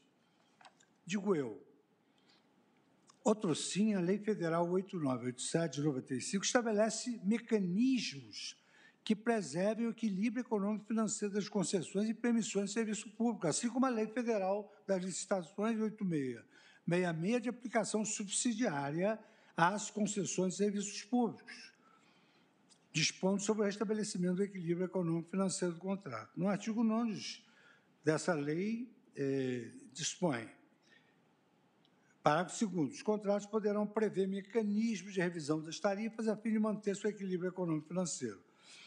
Em havendo alteração unilateral do contrato que afete seu inicial equilíbrio econômico-financeiro, o poder concedente deverá restabelecê-lo. Mas veja que o professor Celso Antônio assenta pode até pedir a reparação, mas não pode deixar de cumprir o direito fundamental. É, no atendimento, diz a lei ainda, no atendimento das peculiaridades de cada serviço, poderá o poder concedente prever, em favor da concessionária, no edital de licitação, a possibilidade de outras fontes provenientes de receitas alternativas, complementares, acessórias ou de projetos associados. Isso, isso antes da mudança para autorização, é, permitia-se que houvesse ali alguma alguma exploração econômica de, do próprio espaço por onde passavam dutos, etc. A lei objeto da estação não possui qualquer dispositivo referente à recomposição dos termos originais, seja indicando diretamente a fonte custeio, seja atribuindo ao Executivo a definição da forma de reequilíbrio por ato administrativo. Ao contrário, o artigo 21 do Decreto Federal 8537, que regulamenta, remeteu a disciplina da matéria resoluções específicas da Agência Nacional de Transporte, a NTT, e da Agência Nacional de Transportes Aquaviários. Por sua vez, a NTT, por meio do artigo 17, textual, parágrafo único da Resolução 5063 de 2016, possibilitou às sociedades empresárias prestadoras de serviços de transporte terrestre de passageiros a apresentação da documentação comprobatória de eventual impacto do benefício da gratuidade e do desconto da tarifa, de forma a possibilitar o reequilíbrio econômico financeiro do contrato. Eu volto a repisar, isso foi anterior ao regime que se aplica das autorizações, que é preço de mercado. Eles vão concorrer entre eles. Lá no momento em que o autorizatário ele, ele diz, eu faço por esse preço, ele já sabe que vai fazer por esse preço, estando em vigor uma lei que determina que tem que ter duas vagas para carentes e duas com 50%. Olha o que diz o artigo 17 da regulação. E a Constituição Federal estabelece que haverá a complementação desse direito fundamental. Artigo 17. As sociedades empresárias prestadoras de serviços de transporte ferroviário de passageiros deverão apresentar a documentação necessária para comprovação do impacto do benefício econômico financeiro do contrato, observados os termos da legislação aplicável. Parágrafo único. No caso de serviço de transporte rodoviário interestadual de passageiros, as sociedades empresárias prestadoras de serviços poderão apresentar documentação que comprove impacto do benefício da tarifa até o dia 18 de junho de 2019, nos termos da resolução ANTT 4770.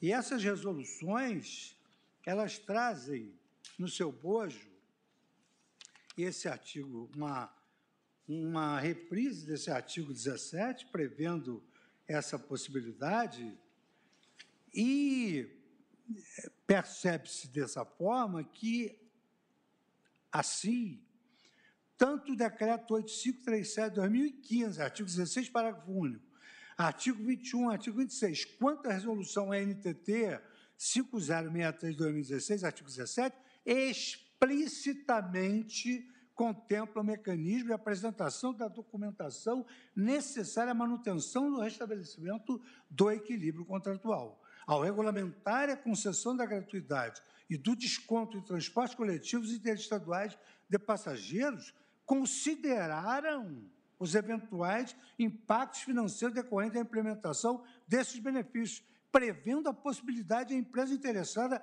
comprovar eventual prejuízo perante a autoridade competente. Uma vez estabelecido o regramento para a preservação do equilíbrio econômico financeiro do contrato, no marco regulatório próprio, bem como nas leis gerais aplicáveis a essa forma de outorga, descabe cogitar-se de vício de inconstitucionalidade por violação da Constituição Federal.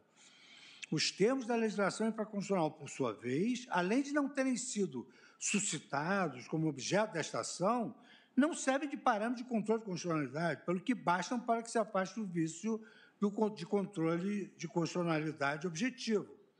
Estabelecer quais deveriam ser as balizas legais de recomposição do equilíbrio econômico-financeiro do contrato, para além do arcabouço normativo existente e com presunção de constitucionalidade, refoge completamente as competências constitucionais dessa Corte, sabidamente as suas restrições de legitimidade democrática.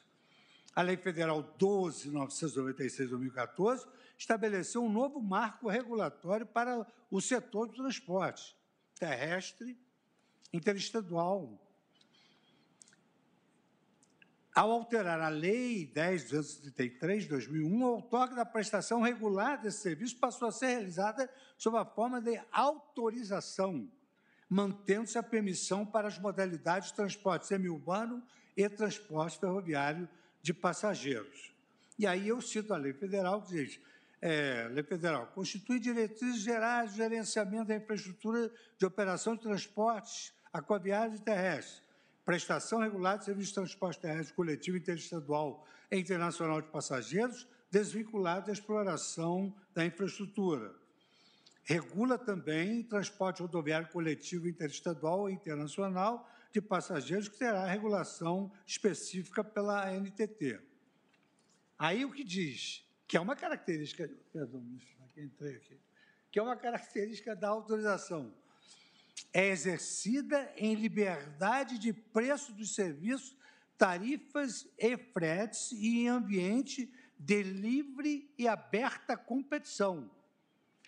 Os preços dos serviços autorizados serão livres, reprimindo-se toda prática prejudicial à competição, bem como o abuso do poder econômico.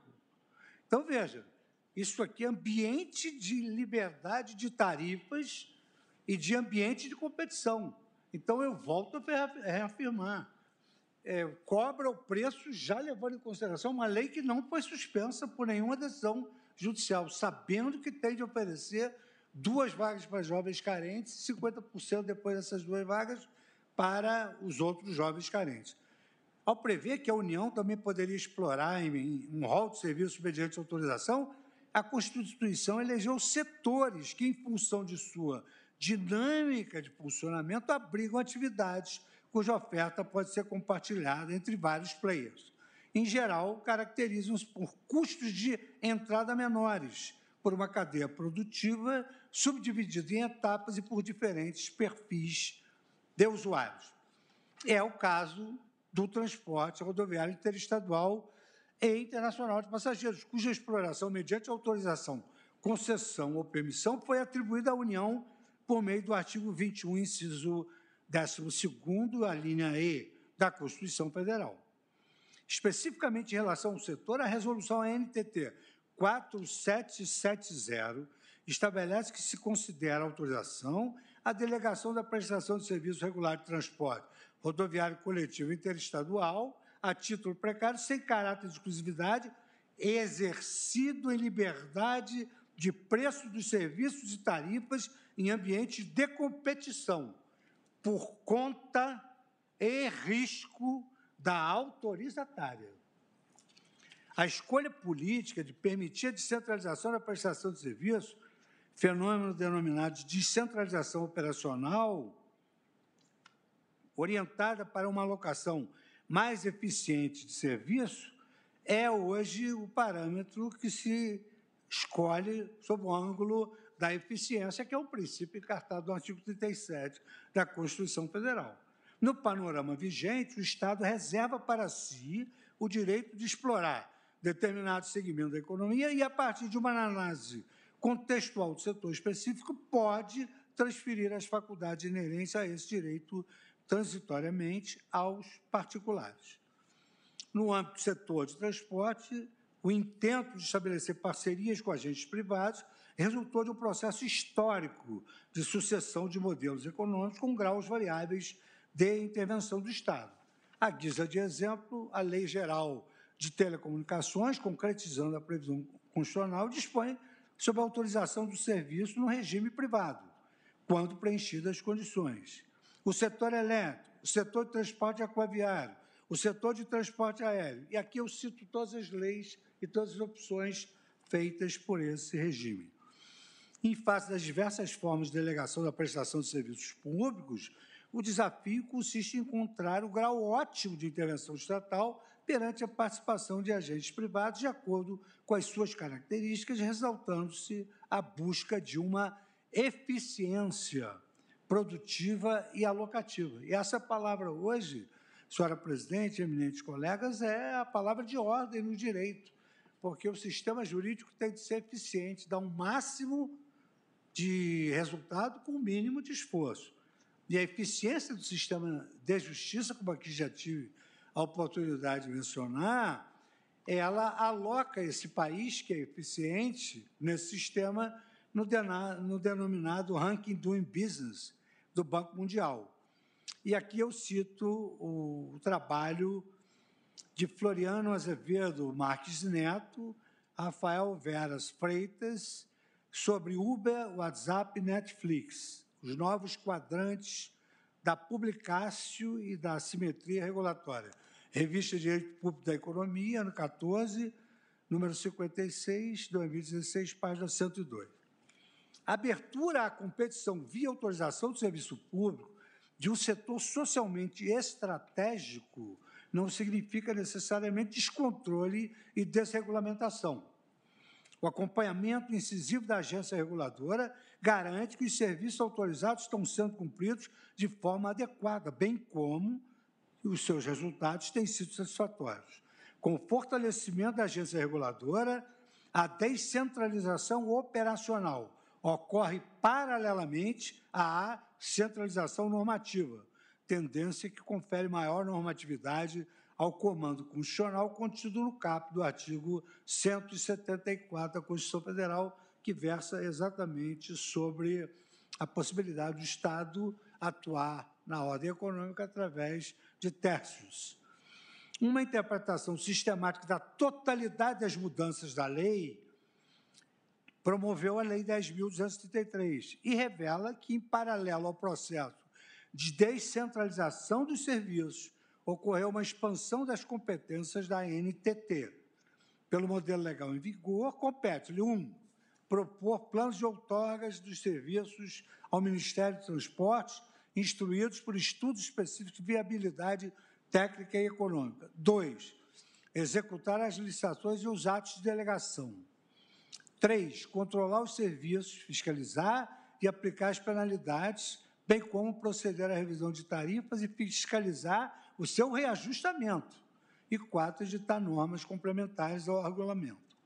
A fim de que a concessionária de serviços públicos de transporte coletivo interestadual não experimente prejuízo, caso a contrapartida pela gratuidade concedida seja traduzida em aumento da tarifa para os demais usuários, a Agência Nacional de Transporte Terrestre estabeleceu um período de transição, no qual houve um coeficiente tarifário máximo e reajuste anual sabidamente no dia 18 de junho de 2019.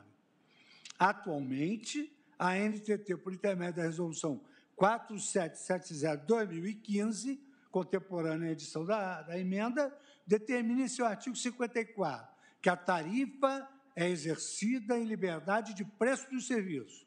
E no artigo seguinte, que a autorizatária deverá oferecer, na frequência mínima estabelecida pela ANTT, as gratuidades e os benefícios tarifários aos usuários, independentemente da categoria do ônibus utilizado. Não se pode ignorar a denominada elasticidade da demanda, informada pelo comportamento dos potenciais adquirentes de determinado bem ou serviço em face da variação do seu preço. Quanto maior o grau de elasticidade, mais sensível a procura pelo serviço se revela relativamente ao seu preço. Quer dizer, é uma teoria que explica essa é, elasticidade com autorização e, a, e o preço que é correspondente a esse novo mercado. E aí eu cito um, um, um trabalho de um professor de Nova York, professor Varian Hall, sobre exatamente a intermediação das microempresas e, moderna, e a moderna apreciação desse fenômeno.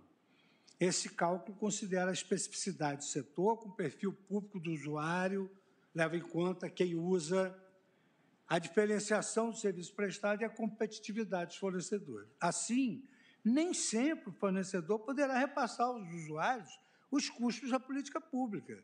Veja que a variação percentual na quantidade demandada no serviço pode ser superior à variação percentual do seu preço. Nos casos em que a demanda pelo serviço não acompanha proporcionalmente o aumento do preço, haverá uma possível redução das receitas do prestador de serviço. Some-se que a maior parte dos usuários de transporte coletivo terrestre, de passageiros de baixa renda, no país são de pessoas hipossuficientes. Em recente pesquisa pela Agência Nacional de Transporte Terrestre, em relação ao transporte coletivo interestadual internacional, verificou-se que a renda mensal da ampla maioria dos usuários desse serviço é inferior a três salários mínimos. E aqui eu cito pesquisa de satisfação dos usuários da ANTT de 2018. Sequer se cogite de qualquer forma de prejuízo à livre concorrência, dado que a lei objeto desta ação cria uma obrigação para todos os prestadores de serviço, indistintamente, todas as empresas autorizatárias, independentemente da categoria dos ônibus, que deverão oferecer as gratuidades e os benefícios tarifários aos usuários instituídos por lei, conforme se verifica na resolução 4770 da Agência Reguladora do Transporte Aéreo. Nesse contexto, conforme ressaltaram a Advocacia Geral da União e a Procuradoria-Geral da República, uma vez que o complexo normativo relativo à matéria contempla mecanismo de correção de eventual desequilíbrio econômico-financeiro dos contratos, a reserva de vagas gratuitas e com valor reduzido para os jovens de baixa renda não implica ônus desproporcional às empresas concessionárias do Serviço Público de Transporte Coletivo Interestadual de Passageiros, na época concessionárias, hoje autorizatárias. Forçoso assim concluir, pela constitucionalidade do artigo 32 da Lei Federal 12.852, ante a ausência de ofensa ao direito de propriedade e aos princípios da ordem econômica e do equilíbrio econômico-financeiro dos contratos administrativos. Isso, isso suposto, senhora presidente, eminentes colegas, diante das premissas e dos fundamentos expostos, eu conheço da ação direta de inconstitucionalidade e, no mérito, julgo improcedente pedida como voto, senhora presidente. Muito obrigada, ministro Luiz Fux. Eu passo agora a colher o voto do ministro André Mendonça. Estimada ministra Rosa Weber, minha saudação pela presidência de Vossa Excelência novamente nessa sessão. Minha saudação especial ao eminente relator, ministro Luiz Fux, à ministra Carmen Lúcia, aos demais ministros que nos acompanham, seja pela forma presencial, seja online. Permitam-me saudar também o eminente Procurador-Geral da República, doutor Augusto Aras, aos nobres advogados que se fazem presentes, servidores, de modo especial também aos alunos e professores da Faculdade de Direito da Universidade de Fortaleza e da Unipar, Faculdade de Umuarama, Faculdade de Direito de Umuarama.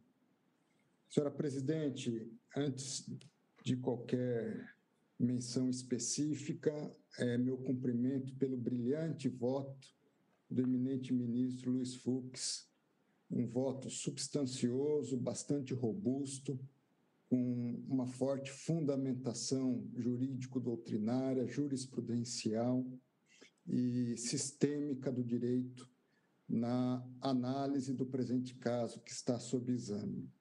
É, a presente questão, como bem pontuou Sua Excelência, diz respeito ao questionamento é, da, a respeito da constitucionalidade ou não do artigo 32 do Estatuto da Juventude, Lei 12.852 de 2013, de modo específico na questão em que se prevê a reserva de vagas, seja gratuitas, seja com desconto de 50% aos jovens de baixa renda.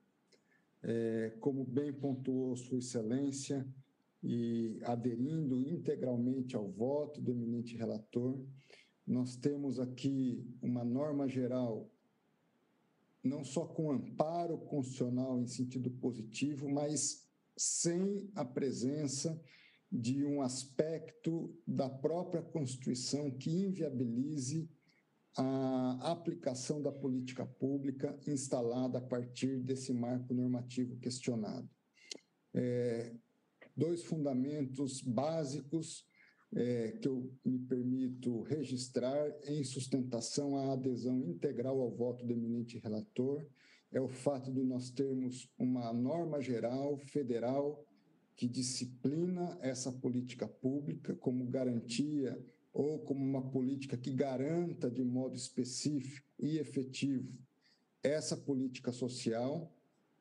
E, em segundo lugar, o aspecto, como também pontuou Sua Excelência, e eu adiro integralmente a essa ideia macro de intervenção mínima do Estado. Não obstante essa intervenção mínima do Estado, nós, em adesão também ao que colocou Sua Excelência, visualizamos uma intervenção, neste caso específico, que está conforme aos preceitos constitucionais e eu coloco especialmente o princípio da eficiência. Uma intervenção mínima hoje do Estado pressupõe uma intervenção eficiente, na menor intensidade possível e, a meu juízo, a meu modesto juízo, com o propósito de regulamentar a, a, economia, no sentido de fomentar a atividade econômica e a livre concorrência. Em segundo lugar, de garantir a boa qualidade do serviço para o usuário. E, em terceiro lugar, uma intervenção que também permita uma lucratividade do empresário, da atividade empresarial, sem onerosidade excessiva para o usuário, num conceito que eu chamo de justo preço. E tanto a partir da efetivação da política pública por esta norma geral, como também pelo fato de, do seu detalhamento, não apenas a partir do Estatuto é, da Juventude, como também, como bem colocado pelo ministro Luiz Fux, por todo o normativo regulador dessa política pública, inclusive nos âmbitos é, das agências reguladoras específicas, a presença da sua instalação de forma proporcional, seja olhando a proporcionalidade específica da política pública a qual se refere o dispositivo, seja também quando se tem uma visão sistêmica desse tipo de política pública é, de caráter social no âmbito do transporte público de um modo geral. Então, eu visualizo também aqui a questão da proporcionalidade, razão pela qual, senhora presidente, assim como Sua Excelência o fez, eu conheço da presente ação e julgo-a improcedente, fazendo posteriormente uma juntada de voto no sentido do qual ora me expressei. É como voto, senhora presidente. Agradeço ao ministro André Mendonça, que acompanha o voto do eminente relator no sentido do conhecimento da ação e da improcedência do pedido nela veiculado. E colho agora o voto do ministro Nunes Marques. Ministra Rosa Weber, nossa presidente, na pessoa de quem eu cumprimento todos os demais. É, senhora presidente, eu conheço da ação dos termos já expostos pelo eminente relator e faço apenas um resumo no mérito, porque entendo que pouco tenho a crescer ao lapidar voto de Sua Excelência o ministro Luiz Fux. No mérito, a questão central está em saber se o dispositivo legal que instituiu a gratuidade do transporte interestadual para certos grupos de pessoas em situação de vulnerabilidade econômica é compatível com a Constituição. De logo adiante, que estou com o relator, cujo voto apreciou a questão com grande densidade. Realmente, o transporte público hoje é reconhecido expressamente como direito social garantido pela Constituição de 1988, conforme artigo 6 caput, a partir da redação conferida pela emenda constitucional número 90, de 15 de setembro de 2015. Não há dúvida de que o transporte público assegura e instrumentaliza na prática o próprio direito de vir, um dos aspectos essenciais dos direitos à liberdade e à dignidade. Na linha do que afirma o artigo 31 da Lei 2.852, o jovem tem direito ao território e à mobilidade, incluindo a promoção de políticas públicas de circulação no campo e na cidade. Considerando as distâncias que são percorridas no país como o nosso, graças aos mais diferentes meios de transporte, o direito de ir e vir, sem o acesso ao transporte público e sem recursos para aquisição de meios próprios, seria ilusório.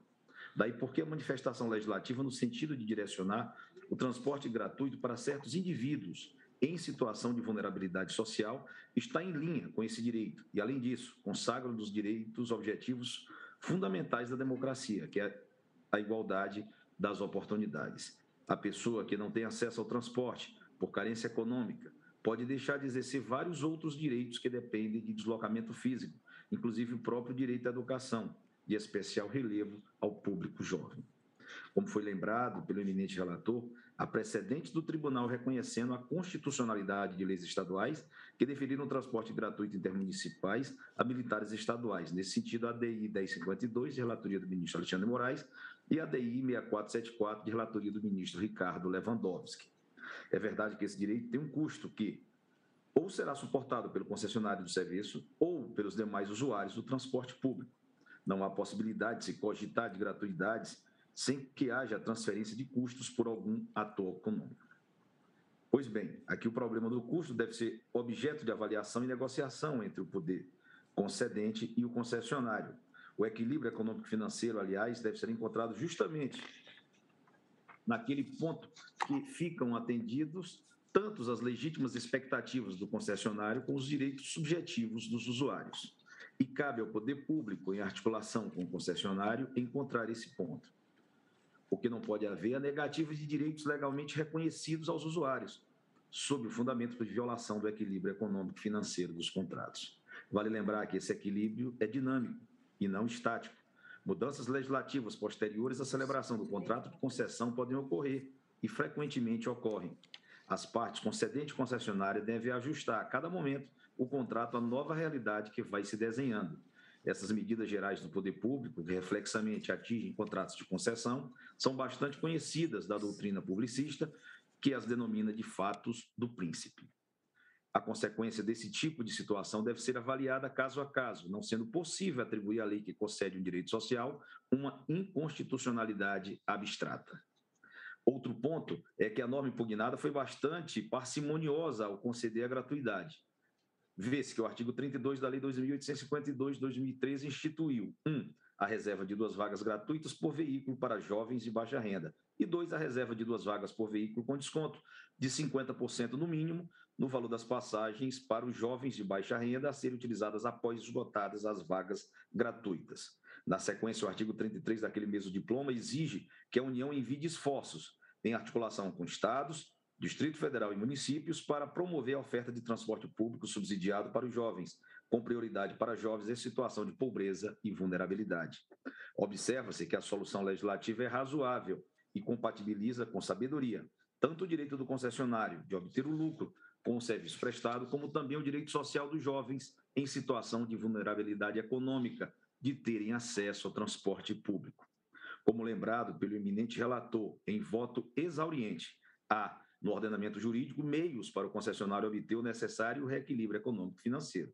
Refiro-me especificamente ao decreto 8.537 de 2015, no parágrafo único do artigo 16 e nos artigos 21 e 26, e à resolução da NTT 5.063 de 2016, no seu artigo 17, que prevê em procedimento para que o concessionário peça alteração da tarifa com base em reequilíbrio econômico-financeiro decorrente das gratuidades legalmente concedidas. A propósito, a Lei 2.852 não implica revogação de quaisquer das disposições aplicáveis à espécie encontrada na Lei 866 de 93, no que estabelece a manutenção do equilíbrio econômico-financeiro dos contratos, especialmente em caso de modificação unilateral de suas cláusulas pela administração. Artigo 58, parágrafo 2 artigo 65, inciso 2, a linha D, e parágrafo 6 do artigo 124.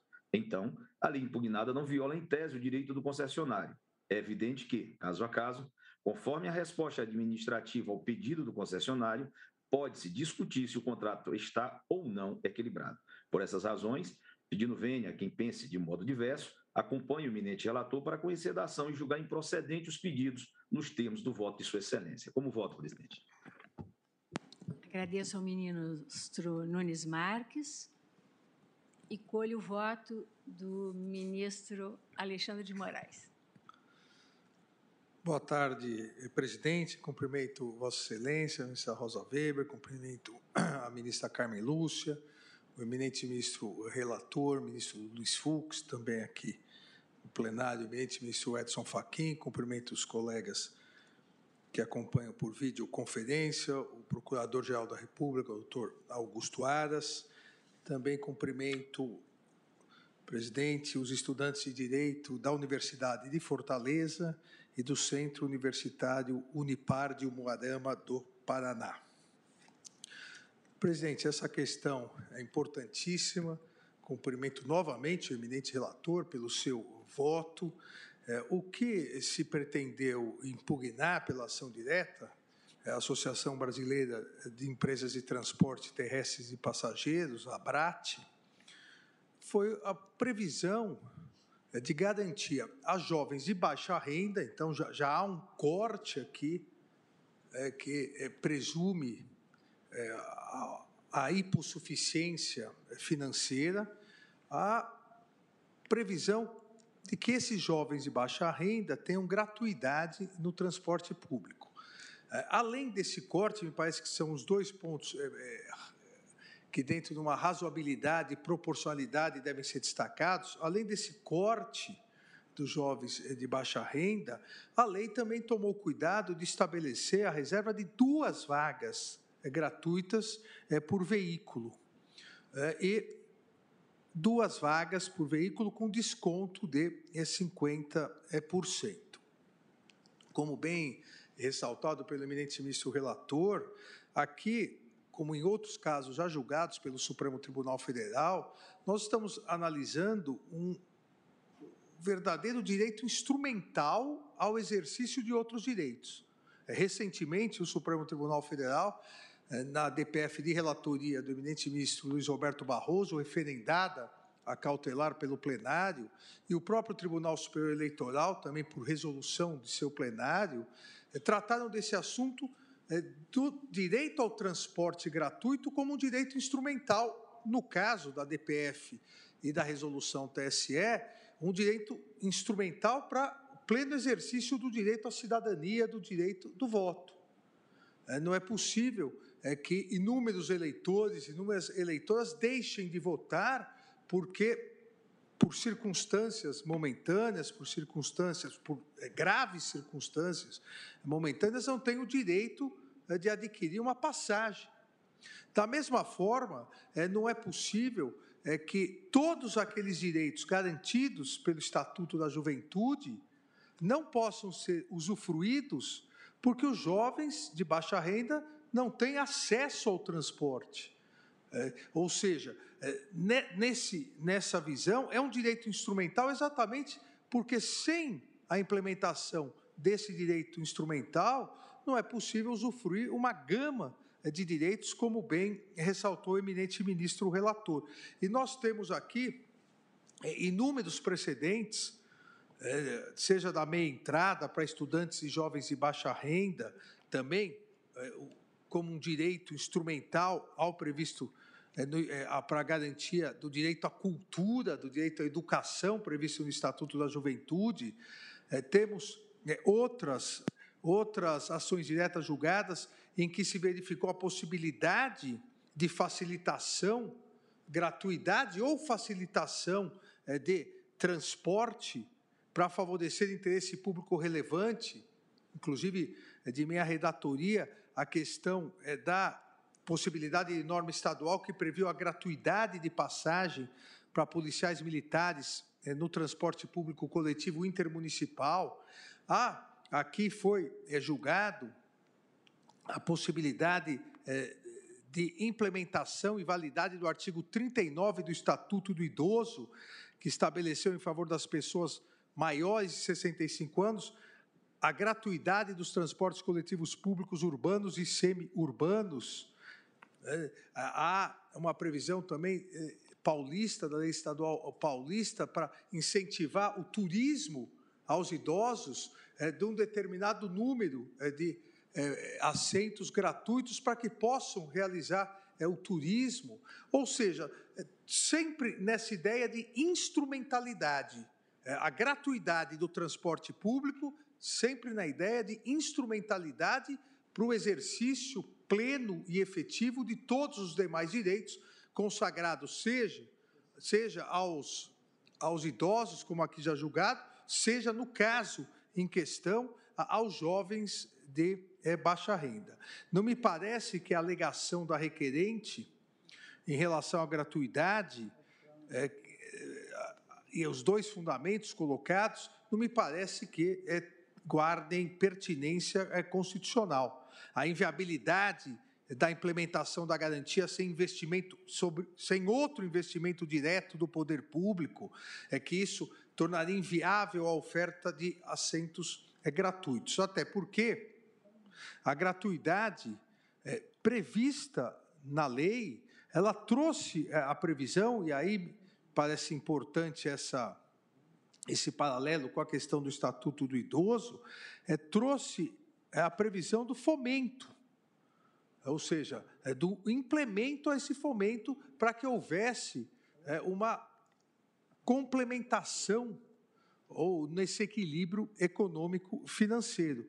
É, nós, nós temos que, como fez o eminente vice-relator, é de ressaltar a relevância constitucional aqui de todos os fomentos para a atividade de desenvolvimento social, cultural é, dos jovens, artigo 227 da Constituição é, Federal. É, há necessidade, e a ministra Carmen Lúcia sempre relembra isso, há necessidade de se tratar a questão cultural, a questão cultural como questão educacional, a questão cultural como acesso a bens de primeira grandeza.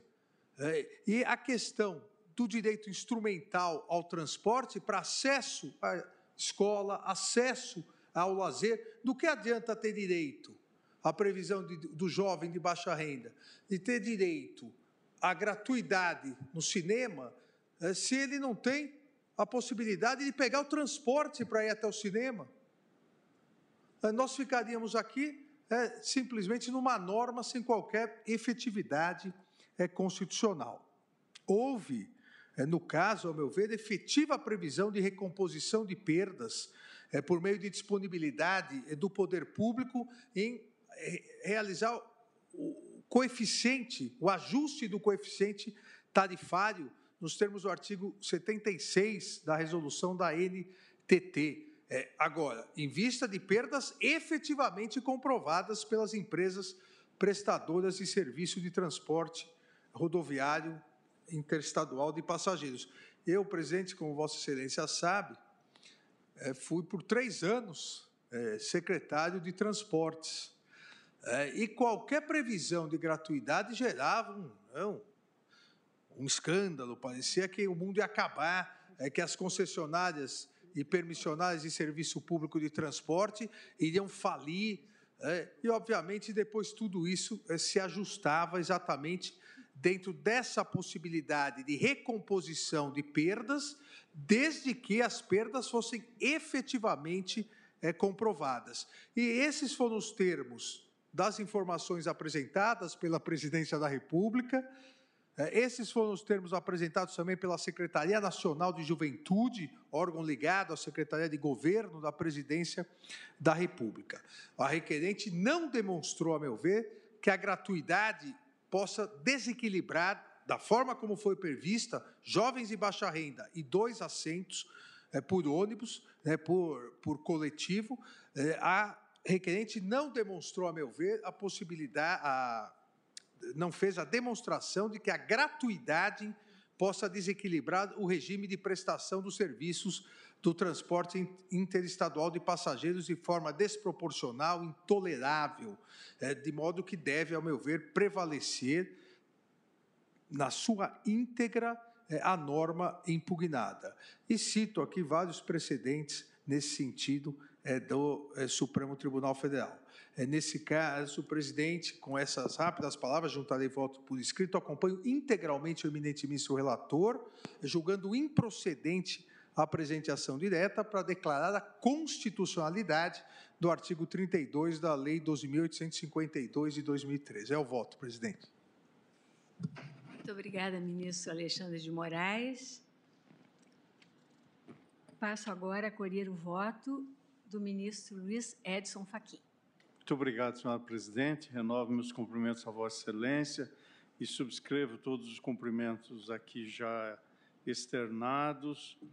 De um modo especial, me permito realçar o voto de Sua Excelência, o eminente ministro relator, que com sensibilidade e lucidez trouxe um exame racional e sistemático à luz de uma principiologia axiológica de constitucional que projetou luzes sobre essa matéria. Portanto, é, cumprimento Sua Excelência, bem como reitero meus cumprimentos ao ilustre advogado, doutor Aldo, que assomou a tribuna e bem lembrou o ilustre advogado, bem lembrou Sua Senhoria, o ilustre advogado, que, eh, nada obstante o precedente que houvera citado e da relatoria ministra Carne, seja de 2007, portanto, anterior ao regime das autorizações, É, Permito-me também salientar, e é isto que consta de um dos capítulos da declaração de voto que vou juntar aos autos,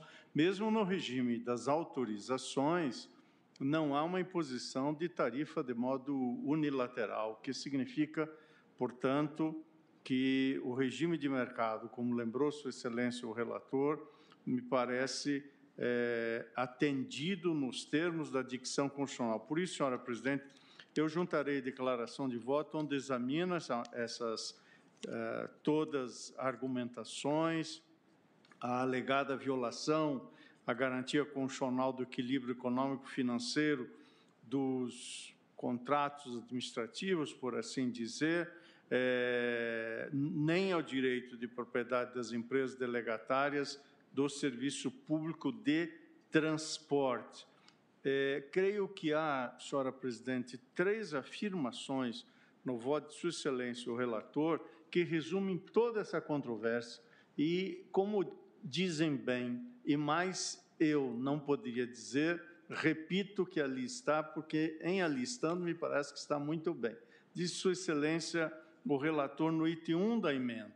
A livre iniciativa e a propriedade privada devem ser compatibilizadas com a redução das desigualdades regionais e sociais, de forma a assegurar a todos existência digna conforme os ditames da justiça social. Eis uma síntese dos direitos sociais e da ordem econômica à luz da Constituição. Segunda afirmação, disse o eminente ministro relator, a intervenção do Estado na ordem econômica para a promoção e implementação de direitos fundamentais não pode acarretar ônus excessivos aos atores privados, mormente no caso de contratos administrativos, inclua-se também aqui, obviamente, eh, a, o regime eh, das autorizações. Portanto, Sua Excelência também está atento para esse impacto desproporcional que isso possa, possa gerar. Mas examinando no caso concreto, aqui vem a terceira afirmação do eminente ministro relator, disse Sua Excelência, o complexo normativo relativo à matéria contempla mecanismos de correção de eventual desequilíbrio econômico-financeiro, o que foi objeto agora mais explicitamente do voto do ministro Alexandre Moraes.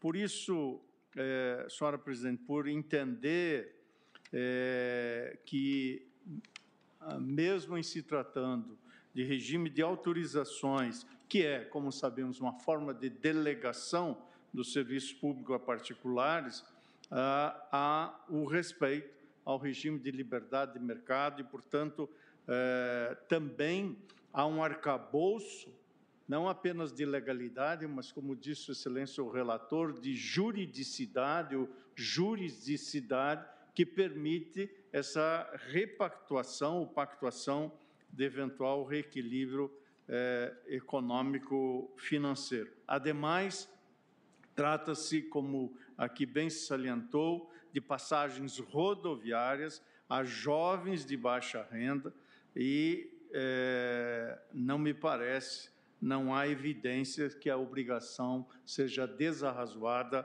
ou inconstitucional. Portanto, nesta medida, por não veicular nenhuma mácula eh, diante do texto constitucional do diploma atacado e do inciso específico, acompanhe integralmente Sua Excelência o relator pela improcedência da ação. É como voto.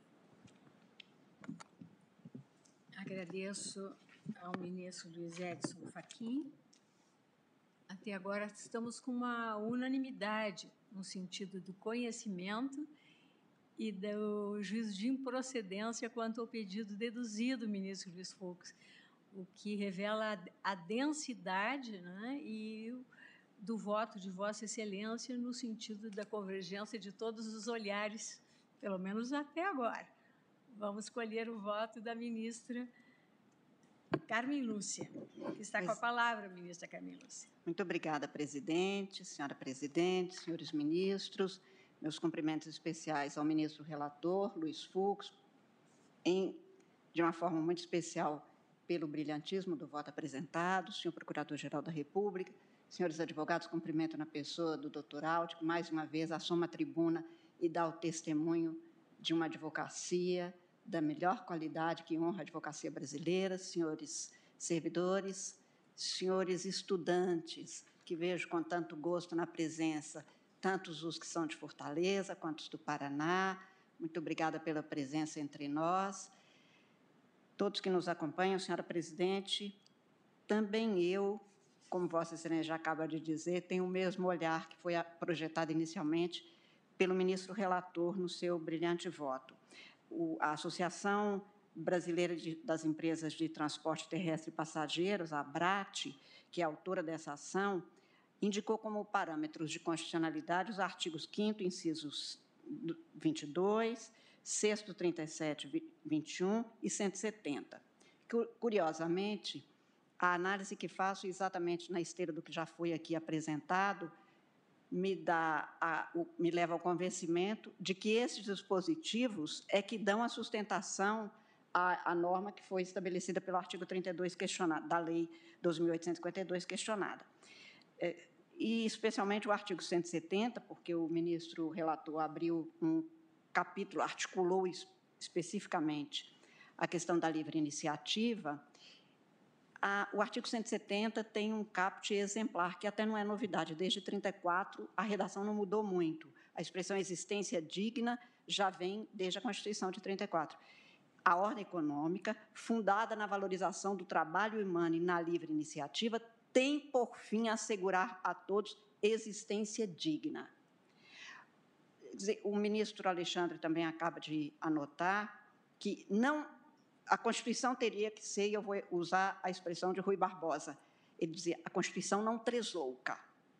A Constituição não dá com a mão direita para tirar com a esquerda. Ela não pode ter dado direitos fundamentais, considerar que o direito à educação, que o direito à saúde, que o direito à segurança são fundamentais, quer dizer, garantem a existência digna, depois dizer, mas se você morar num, num distrito de um município do interior de Minas, só para ficar na minha casa, e você não puder ter transporte, não puder pagar pelo transporte, às vezes ainda, tristemente, presidente, não é nem um ônibus, é uma jardineira, que é este o nosso país de tantas diversidades, inclusive algumas desumanas.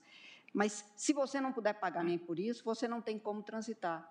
E mesmo o jovem, que representa o futuro, que precisa de educação, que precisa de cultura, que precisa do acesso e que, é, que tem esse acesso mais difícil, ele mora mais longe, às vezes. Ele, na, neste caso aqui nosso, que é o interestadual, ele não pode circular. Ele não pode, num mundo globalizado, mundializado, ele não pode circular nem entre um estado e outro de uma federação como a nossa. Isto vale num município pequeno, isto vale nesta vastidão do Brasil. Então, o que me parece é que, mesmo em 2013, ainda não tendo a emenda constitucional 90, o que se tem aqui é, a, na, numa lei, a densificação para a possibilidade de concretizar o direito que é garantido à existência digna de cada um em condições de igualdade. E, neste sentido, portanto, o transporte é essencial. Aliás, presidente, uma das funções essenciais das cidades e do Estado em geral são exatamente transporte, habitação, trabalho e lazer transita-se para isso, para chegar a estes acessos nas cidades e entre estados. Não vislumbro, portanto, senhora presidente, nenhuma nódoa que pudesse tisnar ou macular de inconstitucionalidade a norma indicada.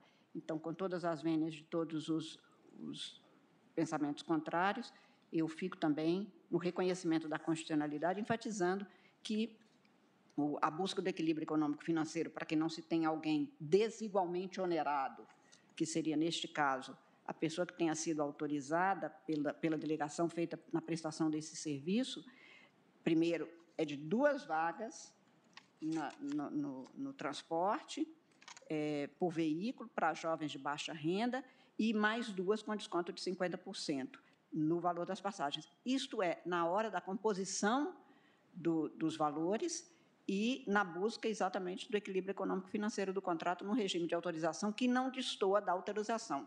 Quando a Constituição vale-se desse instrumento, não está falando de autorização como é em outras passagens da Constituição. Aqui nem, é, nem há tanta precariedade, tanto que nós sabemos que esse contrato para desfazer não é precário como uma autorização para um quiosque de jornaleiros, é que este é precário, um ato precário.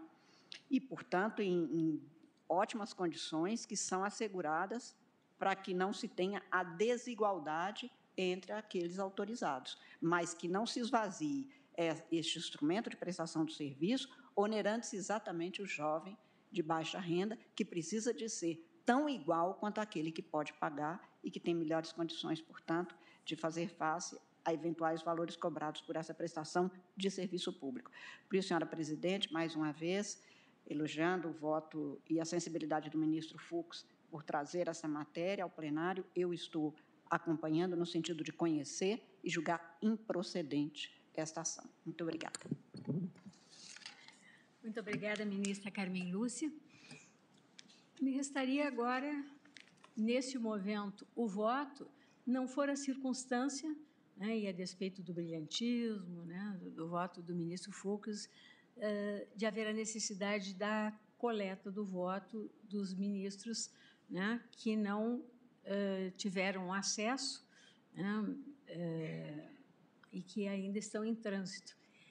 Então, eu deixo para proferir o meu voto amanhã, porque, como presidente, cabe me votar por último, e por isso eu vou proclamar o resultado provisório, no sentido de que, após o voto do eminente relator, acompanhado no sentido do conhecimento da ação e da improcedência do pedido, no que foi acompanhado pelos ministros André Mendonça, Nunes Marques, Alexandre de Moraes, Edson Fachin e Carmen Lúcia, foi uh, suspenso o julgamento para ter continuidade amanhã, no primeiro horário.